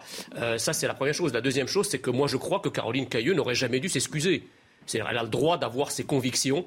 Euh, Bah, surtout, droit- euh, avec les et- termes et- utilisés sur et- la forme, quoi. Et, et- enfin, peu importe. Mais euh, ça, c'est bah, non, non, non, ils sont pas, ils sont pas, non, non, ils sont pas homophobes. Ils sont, ils le sont devenus parce que une certaine frange de la population particulièrement susceptible a saisi. Enfin, ces gens-là, je suis Ces désolé. gens-là, c'est quand même- c'est- non, mais non, quand je suis pas d'accord. méprisant, Oui, mais, mais, mais, Il y a plus élégant, Jean. Il y a plus élégant. mais certainement, mais, attendez, mais social. Avec ces gens-là, on désigne un groupe social de manière méprisante. Mais oui, mais c'est- oui, ces, gens-là, ça veut dire ces gens, discriminatoire. ces gens qui ne sont pas comme nous. Non, c'est- Vous enfin- entendriez quelqu'un euh, parler euh, de- des Arabes en disant ces gens-là, des Noirs, ces gens-là, euh, les Juifs, ces gens-là, et- mais euh, je ne suis pas raciste ni antisémite, j'ai un très bon ami juif, vous seriez ajusté. Moi, je pense, je veux pas la, ces gens-là. je veux pas Ça la défendre, mais un peu au Sandan dont on avait euh, parlé une Bah. Non, non, c'est d'une autre nature. Oui, parce que- mais quand parce- même, parce ce que ans, c'est Oui, social. Non, je pense que le, le- Euh, le- d'abord ces gens-là, je pense qu'on peut aussi l'interpréter comme euh, la communauté LGBT. Donc elle, elle- elle pointe une communauté plutôt que euh, plutôt que des individus. Ça c'est une chose. La deuxième chose, c'est qu'encore une fois, le mépris est la marque de fabrique du macronisme. Alors quand il s'agit d'un mépris antinational et anti-français, c'est acceptable. Mais dès lors qu'on touche qu'on touche à, à certaines communautés, ça le serait mo- ça le serait moins ou plus. Non. Euh, soit on a, on a une indignation générale sur toute forme de mépris, soit on n'en a aucune. Mais on ne peut pas avoir une indignation Ça géométrie variable. ce mot ces gens-là, dans, dans l'usage du français, ça va au-delà du mépris, c'est de la discrimination. Et puis en plus, si vous voulez, je, vous rappelle, je vous rappelle quand même que ces propos datent de 2013. Enfin, qu'est-ce qu'ils Oui, viennent mais- faire mais dix ans après Oui, c'est le- le ces nouveau- gens-là, ces gens-là, non, c'est non, 14 non, juillet. non, mais parce que- Jean, Jean, non. 14 juillet, 14 juillet. Donc c'était il y a deux jours. Oui, oui, non, mais ce que je veux dire, c'est que i- les premiers propos datent de 2013. Oui, mais ces gens-là, ça date d'il y a Oui, deux mais jours. parce qu'on on a, on a ressorti cette- ces, éléments de langage qui étaient publiés dans Tétu en 2013, euh, ou je ne sais plus dans quel magazine, c'est Tétu qui l'a Oui, sorti. Voilà, on, on l'a ressorti là il y a quelque temps et c'est effectivement question, l'interview répondait à ça. Donc pourquoi ça arrive maintenant en Est-ce qu'elle va pouvoir résister? Parce que là, dès, dès la sortie de demain, j'imagine bien, ça va, ça va, ça va, ça va suivre. On est reparti pour une est reparti, salve là? médiatique On est qui va durer on est à d'accord nouveau plusieurs jours. Est-ce qu'elle va Oui, pouvoir, Judith, oui. est-ce qu'elle va pouvoir rester dans un tel contexte? Qu'il y ait une volonté de la sauver, comme vous disiez, de sauver la, la soldate. euh, La soldate ou le soldat. C'est évident. D'ailleurs, l'interview du Parisien a été relue Bien sûr. euh, avant publication par Matignon. Donc là, vraiment, euh, on la coach, euh, on essaie de. Bah, Là, il faut changer de coach peut-être là, non Euh, oui, mais je, je Enfin, pense, je sais pas. Je, dis, je pose la question, mais euh, je, Il y a un problème de coaching. il y a un problème de coaching. On est d'accord, Patricia je pense que ce n'est pas tenable. Ce n'est pas tenable. Jean. Ben moi, je crois que plus fondamentalement, si vous voulez, toutes ces attaques contre des membres du gouvernement à raison euh, soit de plaintes qui, pour l'instant, n'ont pas été instruites euh, euh, contre Damien Abad, etc., soit euh, le cas présent.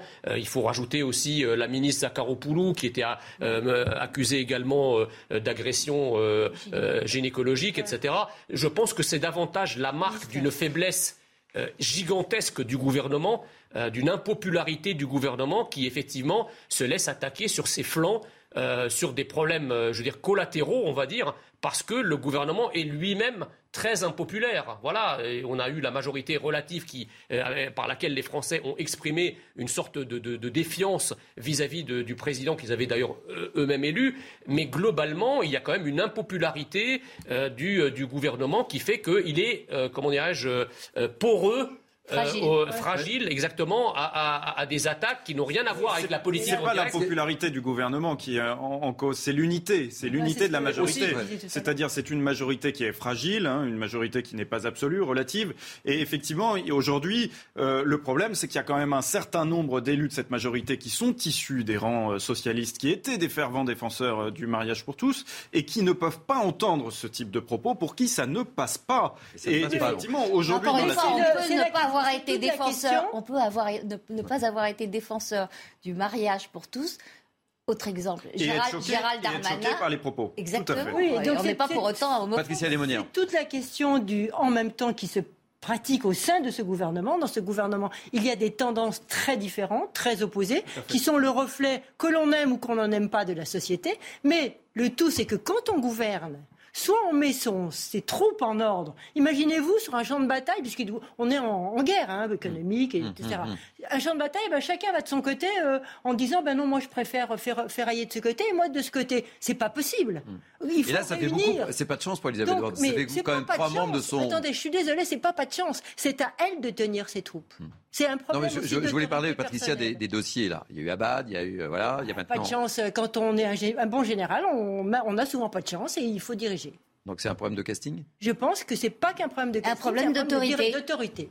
Non, mais Un ça- problème ça- ça- d'autorité. Veut dire quoi Qui est Il y a un une- problème. Vous sortez du gouvernement tout de suite. Soit elle l'a fait C'est quoi sortir. C'est le choix. Elle a le choix entre la faire sortir du gouvernement ou demander à ses troupes de Mais bon, on a bien vu pour Damien Abad, ça a pris du temps. Oui, Et au final, il est non, sorti. c'est- enfin, non, c'est quand même normal, c'est logique, ne serait-ce que pour avoir une certaine stabilité, il est logique que Caroline Cailleux ne soit pas démissionnée au lendemain de ses propos. Je veux dire, euh, si elle doit démissionner, ça se fera euh, probablement dans les jours ou dans les semaines qui viennent, mais, mais probablement Avec pas les- au lendemain des propos. Avec les dégâts afférents. y a- C'est-à-dire avec les plus vous dégâts afférents. traînez, y plus vous avez ce y genre de déclarations contradictoires, moins vous convo- convainquez de votre bonne foi, parce que là, le, le- Il faut le- que la première ministre. la, la seule attitude possible, en fait, pour la première ministre, pour se sauver de ça, c'est de dire je ne savais pas, je découvre ça, j'ai fait une erreur, nous avons fait une erreur de casting, euh, on va dire à, à Donc, autour, de, autour- de cette table, qu'on soit bien clair.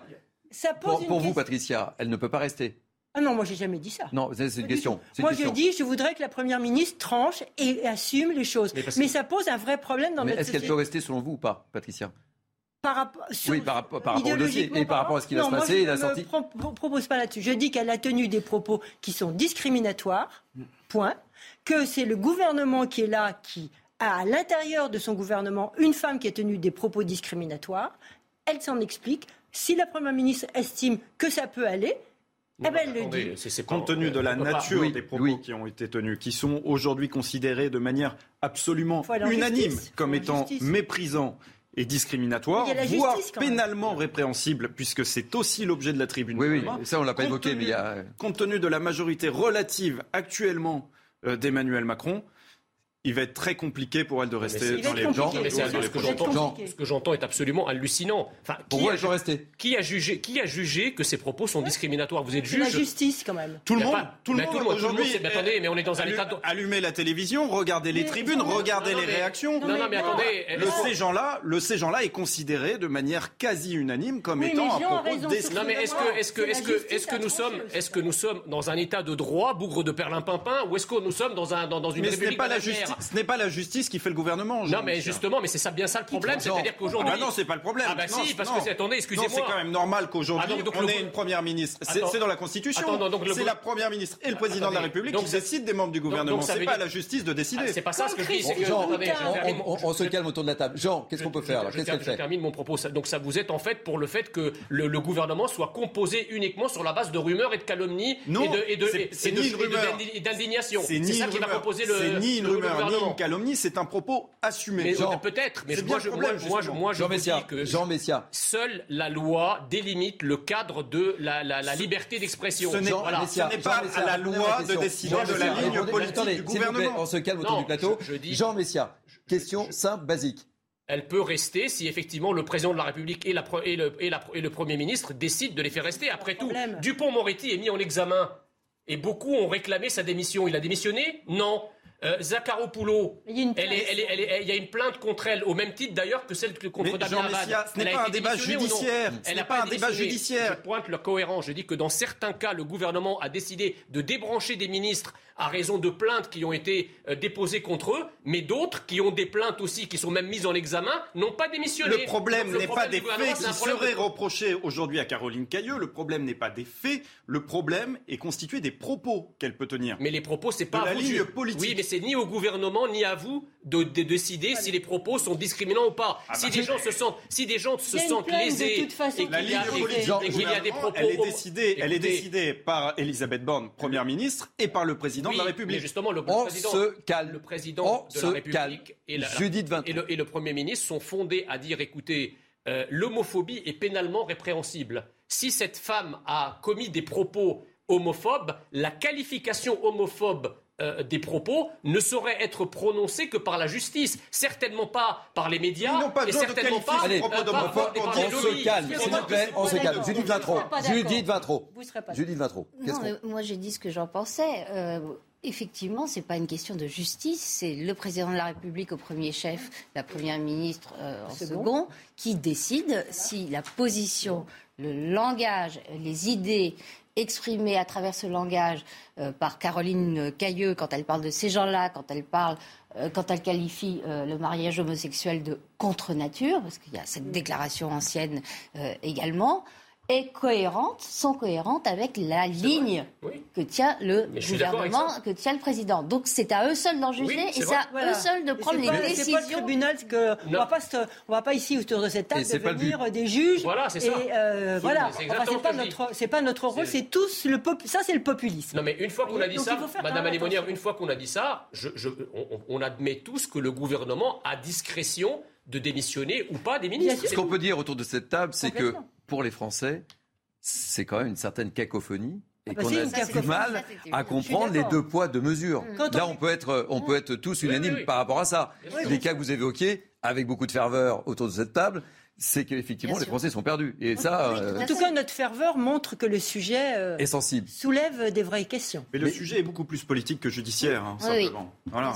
C'est pas un sujet judiciaire, quand bien même, effectivement, est-il noté dans cette tribune que les, les juges pourraient s'en saisir. quand même. Oui, évidemment, il va y avoir des plaintes. Bah mais oui. le sujet est politique, puisque le, le problème, c'est la majorité, du, au- la majorité euh, à, à l'Assemblée nationale, c'est de réussir à fédérer et à garder cette unité. C'est là où, en fait, le. Et, et ce qu'on peut dire, c'est que les le associations qui sont derrière aussi ne lâcheront pas. Les associations. Avec a fortiori avec la tribune de demain. Et les associations ont beaucoup de soutien également parmi les membres de la majorité. Bien sûr, parce qu'il y a une forte tendance au sein du, du gouvernement et de la majorité euh, qui, est, euh, euh, enfin, qui est très opposée à tout ce qui est homophobie, enfin qui lutte, qui est, qui, qui est- qui est active, et ce qui est logique, parce que c'est quand même l'homophobie, il faut quand même le rappeler, c'est quand même pas, euh, c'est c'est un, c'est- c'est un, un crime. c'est un crime, quoi. Enfin, je veux dire, il faut, faut, Délit. faut dire les mots, Un un délit. un délit. Donc, voilà, si certains estiment que dans ces gens-là, il est question d'homophobie, Bon, ça pose une vraie question au gouvernement. Vous, vous parlez de la République en marche. Euh, je ne connais pas un parti politique en Mais ils France, sont pas un seul qui qui supporterait qu'un de ses euh, représentants Mais ça, éminents et connus parle de ces gens-là à propos des homosexuels et, euh, et dise contre nature à propos du, mariage homosexuel. Pas un. Pas un. Enfin, ce qui est incroyable, c'est que le gouvernement a quand même intégré, sachant ce passé et Oui, c'est sachant ça. euh, la personnalité, Alors, est-ce que- connaissant la personnalité aussi de. de- de C'était- cette femme, c'était une prise de guerre euh, la- C'était une prise de guerre, vous avez raison de le Oui. souligner, c'était une Oui, prise de guerre. bon, la prise de guerre a ses limites, quoi, aussi. Et surtout, personne ne pouvait imaginer que Caroline Cailleux allait dire ça en, en début de semaine. Euh, il y a des fragilités en termes de communication, c'est une euh, certitude. Et d'ailleurs, je l'ai dit hier sur ce, sur ce même plateau, mais en réalité, pendant les élections législatives, Elisabeth Borne, qui tient son gouvernement, avait interdit aux ministres de faire un certain nombre de médias. Elle avait restreint. Là, on serait de manière de dire qu'elle avait volontaire. raison. Ça, c'est la solution. C'est la solution. C'est la Silence. solution. Et- Silence radio. Là, Silence radio, on ne parle pas. Ce qui, est, ce qui est dingue, c'est que vous avez aussi certains lobbies aujourd'hui qui tiennent des propos hétérophobes sans que jamais ça scandalise personne. Quoi. Donc ça aussi, il faut, il faut le souligner. Non, ça, ça ne scandalise si, ça personne. Bon, C'est sein de la majorité d'ailleurs. Je vous propose qu'on marque une page de publicité. On se retrouve tout à l'heure avec un sujet qui, j'en suis persuadé, mais persuadé, va susciter le débat, avec les impôts et les, impôts non genrés. Je dis ça, je dis rien, on en parle tout à l'heure. Et j'aimerais que les, les, les débats soient un peu plus Rien ne nous sera épargné. calmes. Euh, rien. À tout à l'heure. Bonne matinée. Vous êtes sur CNews. On se retrouve sur Midi News euh, Weekend. Tout de suite, c'est le Flash Info avec Arthur Morio. La vague de chaleur se poursuit dans l'Hexagone. 16 départements du sud-ouest et du sud-est ont été placés en vigilance orange. Parmi eux, la Gironde et le Vaucluse, deux territoires touchés par les incendies. Les 40 degrés pourraient être dépassés localement. La septième vague de Covid, a-t-elle atteint son pic alors que les hospitalisations restent en hausse? Le nombre de cas détectés quotidiennement semble baisser de jour en jour. En moyenne, ils sont 117 000 à être à être détectés chaque 24 heures, une baisse de 8% par rapport à la semaine précédente. Il faut encore attendre plusieurs jours pour être certain que nous faisons face à un pic et non à un plateau. Un centre culturel de Vinitsia, ville du centre de l'Ukraine, a été visé hier par des missiles russes. Une vingtaine de civils ont été tués, plus de 100 ont été blessés. Les recherches sont toujours en cours pour trouver des victimes sous les décombres. Les Russes ont déclaré avoir visé une réunion de commandement des forces aériennes de Kiev, mais sur place, rien n'indique la présence d'une cible militaire. Allez, on se retrouve pour la dernière ligne droite de Mini News Weekend. Je vous présente mes invités de la matinée, Patricia Lémonière, Judith Vintrobe, Jean Messia et Louis Morin. Et comme vous avez pu le constater, si vous nous suivez depuis ce matin, les débats sont chauds, très chauds. Vous êtes en forme, hein Bah, il Oui. fait, Ah ouais comme la température. comme la température. Alors, on, on va poursuivre sur une thématique et j'en suis persuadé, ça va pas vous laisser totalement insensible. Je regarde Jean. Je regarde Jean. Oui, je vous regarde. Euh, nouveau sujet, euh, fini les monsieur ou madame dans les courriers des impôts. Vous savez, il y a une espèce de suite logique dans les thématiques que nous abordons ce matin. Euh, je ne sais pas si vous avez reçu récemment le courrier des impôts, mais dans une note de service interne adressée aux agents le 6 juillet, la Direction générale des finances publiques, en juin, je précise bien, en juin, les contrôleurs fiscaux, ne rigolez pas, à ne pas heurter l'identité du genre des contribuables. Explication de Vincent Et on débat juste après. Terminez la formule bonjour madame ou bonjour monsieur. Quand vous recevrez un courrier des impôts, un simple bonjour vous sera adressé. Il s'agit là d'une nouvelle directive de la Direction générale des finances publiques afin de ne pas heurter l'identité de genre des contribuables. Les consignes ont été données aux agents dans une note interne que s'est procurée le Figaro. Dans le contexte institutionnel et social actuel d'une meilleure prise en compte des évolutions de l'identité de genre, la préconisation générale est de supprimer les mentions de civilité dans l'ensemble des correspondances de la DGFIP. Il est précisé dans le courrier que cette décision a été prise afin de se conformer au vote 2013 ouvrant le mariage aux couples de personnes de même sexe, texte dans lequel il n'y a pourtant aucune référence à l'identité de genre. Alors, Jean Messia, ça vous inspire quoi Bah, ça Cette initiative des impôts? Ça me rend nostalgique du- de- d'un État où les, euh, les agents des finances publiques étaient appelés à, à appliquer une réforme fiscale ambitieuse enfin, on est chez les fous, quoi. Comme si en France, quelqu'un en avait quelque chose à talquer euh, de ce, à, à talquer, d'avoir un Madame, Monsieur en tête des documents administratifs que vous recevez des impôts. Enfin, en général, quand vous recevez un document des impôts, vous vous précipitez sur la case, sur le chiffre, parce que c'est ça que vous aurez à décaisser, si vous voulez. Ça, c'est la première chose. Et ce qui est cocasse, c'est que la fameuse note qui est citée par le Figaro commence par mesdames et messieurs euh, les adjoints au directeur, mesdames et messieurs, les, etc. Donc, et les autres donc en fait, euh, le, non genré, c'est pour la piétaille, mais entre gens de bonne compagnie, on garde le genré, si j'ai bien compris. Euh, qui, commence, mais c'est comme, comme, par, comme dans tous les, toutes les politiques, qui commencent d'abord par s'appliquer ces, ces, sottises à eux-mêmes, et on voit bien qu'eux-mêmes n'osent pas appliquer ce qu'ils préconisent, c'est dire. Patricia Lémonière, ça vous inspire quoi, cette petite moi, je suis, je suis sans voix. Parce que d'abord, dans Monsieur et Madame, il y a quand même une marque de respect. Alors, ça fait peut-être vieux jeu, ça fait peut-être euh, les temps anciens, mais ce côté. On parle beaucoup de respect ce matin. Hein. Euh, respectueux, euh, moi, j'y suis attachée. Alors, peut-être faut-il inventer quelque chose de neutre. Et c'est ça, c'est voilà, c'est peut-être bonjour Yel.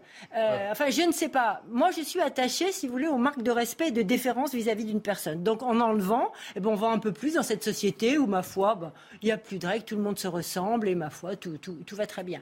Et puis, la neutralité ou, ou l'absence de genre, c'est c'est une vraie question philosophique, une question réellement de fond, et que je pense que ça, mérite une vraie. Enfin, je veux dire, il y a des gens qui sont très actifs, très militants, donc qui ont réfléchi, qui ont des arguments. Je pense que beaucoup d'autres subissent, regardent, ne réfléchissent pas, alors que sur le fond, ça pose une vraie question d'évolution de notre société vers, vers, vers peut-être pas la neutralité, mais une, question d'évolution des sexes et des rapports hommes-femmes et des rapports avec le troisième sexe, puisqu'il existe, etc.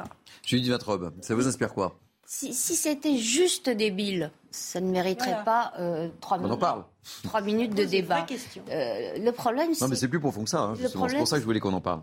Le problème, c'est que c'est le signe de l'avancée d'une idéologie une vraie idéologie euh, qui est l'idéologie de la déconstruction euh, et qui postule que le sexe biologique euh, ne veut rien dire et qu'il faut absolument abolir tout ce qui peut constituer des différences biologiques entre les individus.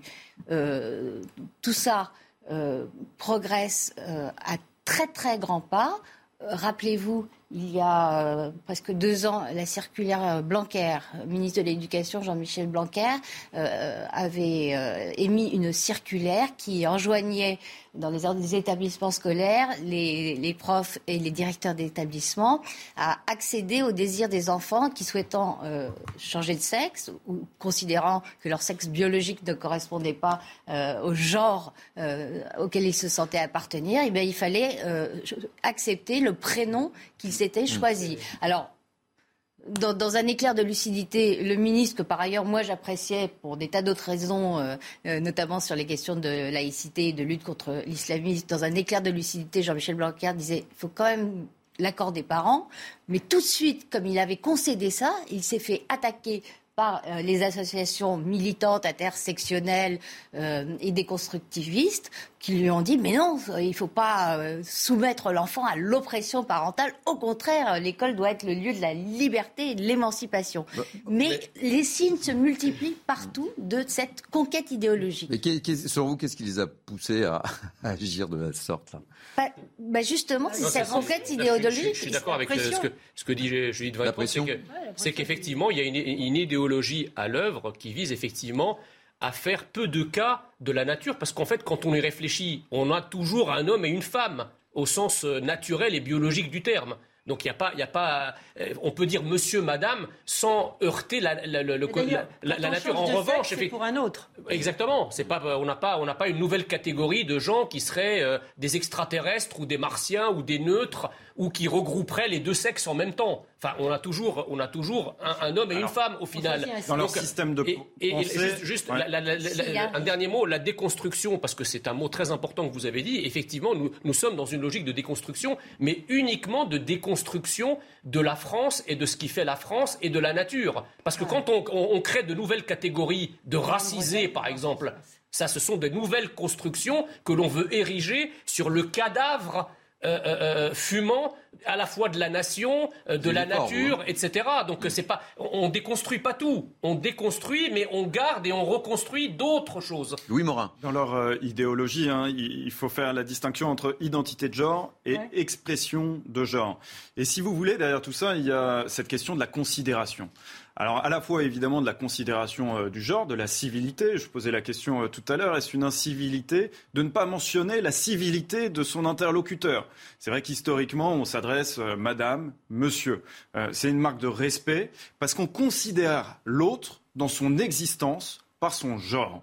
Voilà, euh, c'était le cas euh, jusqu'à présent. Et puis euh, maintenant, on a parmi notamment les nouvelles générations de plus en plus, ça reste une minorité, voire une extrême minorité, mais de plus en plus de personnes qui ne se reconnaissent pas dans leur genre naturel, dans le genre qui leur a été attribué à la naissance.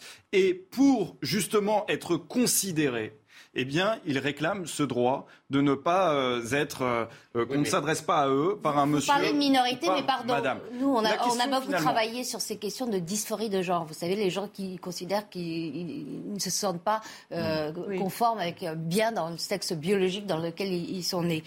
on s'aperçoit que chez les jeunes, voire chez les très jeunes, il y a une explosion de ce qu'on appelle la dysphorie de genre. On n'en a jamais autant parlé. Avec des conséquences gravissimes, mm. gravissimes. La question qui est derrière tout ça, c'est finalement, faut-il déconsidérer la majorité pour considérer une minorité Faut-il remplacer une dictature de, minorité qui impose ses choix à la, à, la majorité. D'ailleurs, si on dit plus Madame, Monsieur, vous allez dire quoi Alors, il y, il, y a, une proposition qui a été faite euh, juste avant sur ce plateau par Carbon de 16 qui était très bonne. Euh, qui était très bonne. C'est bonjour, euh, chers contribuables. Voilà. Pourquoi pas Pourquoi pas Après tout, mais il faut accorder. Comment vous écrivez cher ah. contribuable Ah oui, alors ça, ça c'est vrai. En écriture non, inclusive. Ça va pas cher, euh, moi je ne sais pas comment l'écrire. Hein. Et, bon. et, même si vous l'écrivez, vous allez prononcer comment Parce que le, le, le, prononcer de l'écriture inclusive, c'est balèze. Là, on est très précis. Bon. Non, ça marche pas, cher. Un dernier mot sur ce sujet? Non, je, moi je trouve que ça devrait aider à la prise de conscience qu'une idéologie euh, est à l'œuvre euh, et qu'il faudrait s'en inquiéter. Ok. On va parler d'un autre sujet. On va parler politique avec une question. Où va le Parti socialiste Où va le Parti socialiste Vaste question, probablement la plus dure de toutes celles qu'on a abordées ce matin. Et il est 12h. Euh, ah oui, oui, il nous reste encore quelques minutes. Le parti quoi? Le Parti socialiste. Stéphane Le Foll. Stéphane Le Foll, euh, le maire socialiste du Bon, euh, opposé, comme vous le savez, à l'alliance de la NUPES, semble prendre ses distances avec son parti. Il veut rebâtir une gauche européenne et solidaire. Et aujourd'hui, justement, il organise une rencontre d'été pour imaginer la gauche de demain. Euh, je vais reprendre trois thèmes sur, sur lesquels il, euh, il insiste euh, et sur lesquels je, je vous demanderai de, rebondir. On sera dans quelques instants avec Pierre Jouvet, porte-parole du Parti socialiste et conseiller départemental de la Drôme. Et je ne vous cache pas que pour travailler ce sujet, nous avons eu un mal fou avec nos équipes de mobiliser quelqu'un au sein du Parti socialiste qui puisse répondre aux questions. Donc, les trois thématiques, le PS est incapable de se renouveler. Deux, je refuse, c'est Stéphane Le Foll hein, qui parle, c'est pas moi qui le dis, hein. c'est Stéphane Le Foll. Je refuse de voir la gauche française se dissoudre dans la NUPES, pilotée par Jean-Luc Mélenchon. Et trois, je pense plutôt à une nouvelle fédération pour faire bouger les lignes au sein de toute la gauche. Et je lance ce débat de l'extérieur parce que le PS est aujourd'hui recroquevillé, incapable de se renouveler. Pierre Jouvet, vous êtes en vacances. Merci d'être en direct sur CNews. Euh, J'ai une question simple, précise. Est-ce que le PS est capable ou pas de se renouveler, Pierre Jouvet? Ah oui, je crois que le PS est capable de se renouveler sans difficulté celui qui est en difficulté pour se renouveler, je crois que c'est Stéphane Le Foll, comme il essaye de le démontrer dans le petit raout qu'il va faire cet après-midi. Mais nous, le Parti socialiste est en plein renouvellement. Je crois qu'on l'a prouvé ces dernières années. On s'est remis au cœur de la gauche. On a reconstruit une forme de discussion et de débat avec l'ensemble de nos partenaires de gauche. Donc oui, on est totalement en train de nous renouveler. Mais là, vous n'avez pas le sentiment qu'il y a un certain malaise entre, puisque euh, sont euh, annoncés comme présents euh, au cours de cette journée Bernard Cazeneuve, Carole Delga, qui sont Carole Delga qui a été une des élus les mieux élus justement dans, sa région. vous n'avez pas le sentiment qu'il y a un certain malaise quand même ou pas? Ou c'est une vue d'un journaliste non, Non, non, écoutez, on verra qui sera présent cet après-midi. Je pense que Carole Delga comme Bernard Cazeneuve ne seront pas présents cet après-midi, contrairement à ce qui est annoncé. Peut-être qu'ils auront fait une des information, vidéos. euh, Pierre Jouvet. Oui, bien sûr. Peut-être qu'ils auront envoyé quelques vidéos. Je suis pas sûr que le positionnement de Carole Delga soit tout à fait le même que celui de Stéphane Le Foll, mais peu importe. Moi, je suis pas dans une logique euh, ni euh, de mettre dehors, ni de donner des bons points à qui que ce soit. Si Stéphane Le Foll veut débattre de l'avenir de la gauche, qu'il le fasse. Il n'y a pas de difficulté là-dessus. Mais je constate depuis maintenant de nombreuses années que Stéphane Le Foll est en opposition systématique à tout ce que fait la direction du Parti socialiste. Donc quand on discutait avec les écologistes, il fallait pas discuter avec les écologistes. Quand on fait le rassemblement dans la NUP avec l'ensemble des forces de gauche du pays, il faut pas discuter avec l'ensemble des forces de gauche. Mais donc moi je pose une question à Stéphane Le Foll. Que veut-il? Quelle est sa ligne? Quelles sont ses positions? Vous savez, si il veut aller gouverner demain avec Emmanuel Macron, je pense que Emmanuel Macron lui tendra les bras grands ouverts. Mais maintenant, il faut faire des choix. Et je crois qu'on est à l'heure des choix. Nous, au Parti Socialiste, on a un choix qui est fait, qui est clair. C'est qu'on est au sein de la gauche, on est le pivot du rassemblement de la gauche et des écologistes dans ce pays, et on va continuer de construire et de travailler une ligne idéologique social-démocrate, social-réformiste, qui permettra demain de gouverner ce pays. Voilà ce que fait le Parti Socialiste. Si je vous entends, si j'essaie de décrypter, vous avez le sentiment que Stéphane Le Foll joue sa carte personnelle là? Oui, Stéphane Le Foll joue clairement sa carte personnelle. Je pense qu'il il faut pas, penser autre chose et dire et dire l'inverse serait totalement faux. Vous savez, Stéphane Le Foll, il a préféré sacrifier une députée dans la Sarthe qui était une députée sortante pour ne pas faire la nouvelle Union populaire plutôt que de soutenir la logique de la direction du Parti socialiste. Donc Stéphane Le Foll, il est maintenant depuis longtemps dans une logique personnelle que je regrette, hein, parce que Stéphane Le Foll fait partie des personnalités qui, au Parti socialiste, ont amené des choses et ont sans doute encore des choses à amener. Mais là, ce que je constate, c'est que malheureusement, il est plus du tout dans une logique collective. Et quand on voit que l'ensemble des électeurs de gauche et écologistes de ce pays s'étaient reconnus dans ce grand rassemblement qu'on a fait de Danube, qui n'est pas parfait et qui doit être travaillé encore et qui doit être affiné, s'il avait été parfait, on aurait d'ailleurs gagné les élections et on va devoir s'interroger sur comment poursuivre et quelle sera la suite donnée à, à cette dimension politique de la nouvelle Union populaire. Mais on ne peut pas être systématiquement contre les initiatives qui sont prises par son parti et en même temps, comme il l'a très bien dit dans son interview d'hier, je crois, au journal Le Parisien, il dit que son initiative d'aujourd'hui ne s'inscrit pas totalement dans l'avenir du Parti socialiste et que c'est peut-être une fédération qui aura un pied à l'extérieur du Parti socialiste. Moi, je ne sais pas tout ce que tout cela veut dire. En tout cas, nous, on est au travail pour les militants et pour euh, les socialistes. Restez euh, 30 secondes avec nous encore. Je, je, fais un petit tour de table avec nos invités. Euh, Patricia Lémonière, Jean Messia, Judith Van Trob et, et Louis Morin qui m'accompagnent ce matin. Une petite réaction sur les propos de, de Pierre Jouvet. C'est la belle ambiance au sein du Parti Socialiste, mon cher euh, Louis Morin. Oui, tout à fait. Pierre Jouvet, vous, vous dites finalement que, que la NUP, euh, il y a eu un, un accord, un soutien des, des électeurs de gauche autour de, de la NUP. Ce qu'on voit quand même, c'est que la NUP, c'est aussi une source de division qui est absolument incroyable à gauche.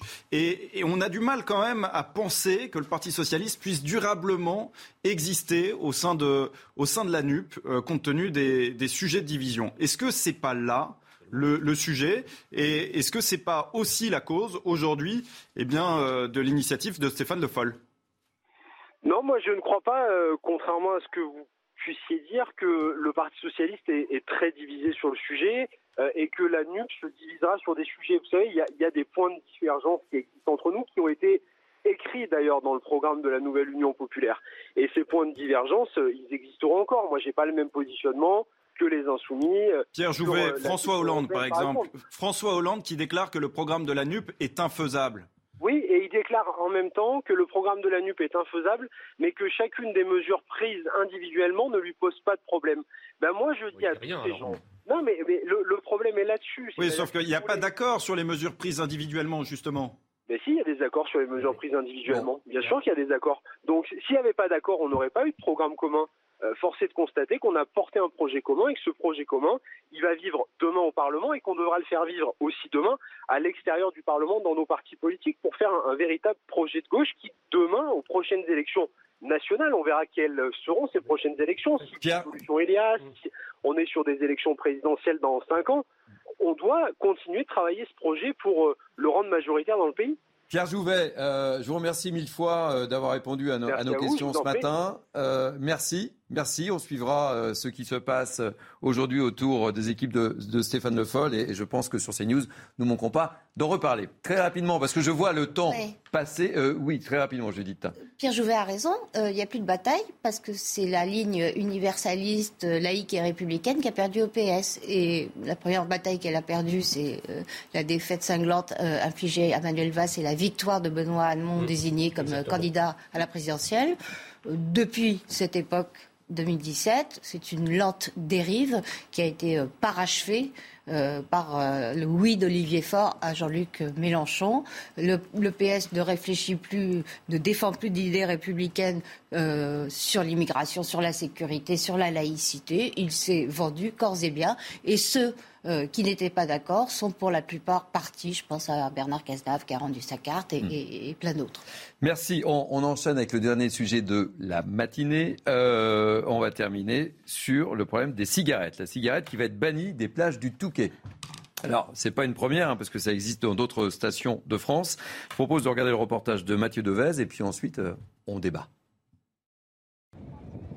Plus possible de fumer sur le sable du Touquet Paris-Plage. C'est interdit par un arrêté municipal entré en vigueur la semaine dernière. Objectif affiché par le maire de la ville, protéger les enfants et l'environnement.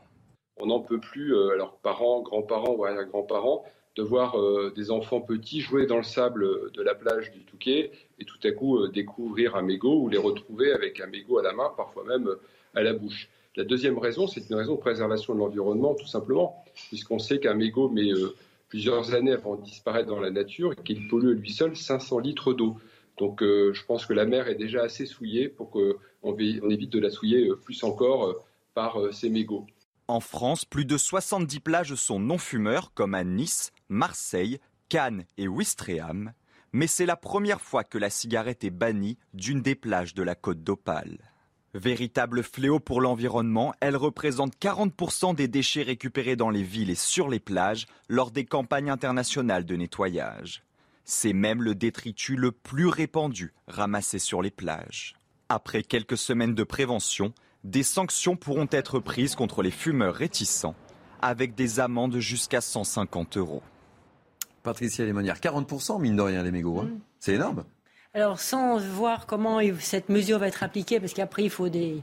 Faut, si on veut verbaliser, il faut des agents pour verbaliser. Il faut voir Ah, comment et ça on se repart passe. dans le débat. Et on repart dans le débat. Il faut voir comment ça se passe, etc. Non, cette question des cigarettes, et qui n'est pas que des cigarettes, qui est en fait la Hmm. propreté des villes, hein, euh, bah, pose la question du manque de respect euh, qui va croissant vis-à-vis de- des uns et des autres. Jamais on jetterait sa cigarette dans sa salle de bain ou dans son couloir. Jamais on laisserait tomber un papier chez soi, ni son masque, euh, etc. Et, et ça, on le voit tout le temps. Donc, on est dans une société où finalement, on s'est replié sur l'individu. On ne cesse de le dire. hein, J'enfonce des portes. hein. C'est l'individu qui compte. Et donc, plus du tout le sens de la collectivité, du respect de l'autre. Donc, je fais dehors, ben voilà. Ce Oui, que mais- jamais je ne ferai chez moi. Le problème, c'est qu'on peut pas, on peut pas, si vous voulez. Alors moi, je suis d'accord. Hein, euh, ça me pose Sur pas de fond. problème sur le fond. Ça me pose pas de problème d'ailleurs que la cigarette soit euh, interdite sur les plages. D'abord, c'est Ah, pour les pour, pour- personne, pour hein. les fumeurs, ça va les faire moins fumer. Et pour, Pour les enfants qui sont sur les plages, c'est mieux voilà, aussi. mais tout ça, c'est très bien. Mais le problème, si vous voulez, c'est que je m'interroge sur une société où finalement, pour obtenir un comportement citoyen, il faut multiplier les interdictions, euh, ce qui rend quand même euh, l'atmosphère euh, civique euh, pour le moins étouffante. Euh, Vous comprenez Donc on n'a plus le droit de rien faire, plus le droit de rien dire. Euh, euh, si c'est, on ne peut pas obtenir la citoyenneté par l'interdiction. La citoyenneté, c'est avant tout une adhésion, c'est avant tout la liberté qui permet la citoyenneté. Si on en est réduit à multiplier les interdictions pour, pour créer un citoyen, ça pose, ça pose un gros problème. Ça pose un gros problème à notre Très pays. rapidement, Louis Morin. Malheureusement, Oui, rapidement. Malheureusement, C'est la question, de la, question. question de la liberté individuelle, en effet, et la liberté des uns s'arrête là où commence celle des autres. Voilà. Daniel Fasquelle n'est pas euh, un homme. Au dehors de philosophie. Euh, Daniel, Daniel Fasquelle est, quelqu'un euh, de droite qui est plutôt attaché à la liberté, qui est plutôt un libéral économiquement. Donc on voit bien ici que la volonté, c'est avant tout de protéger les populations qui sont sur les plages et, et- et notamment les enfants, vous l'avez dit.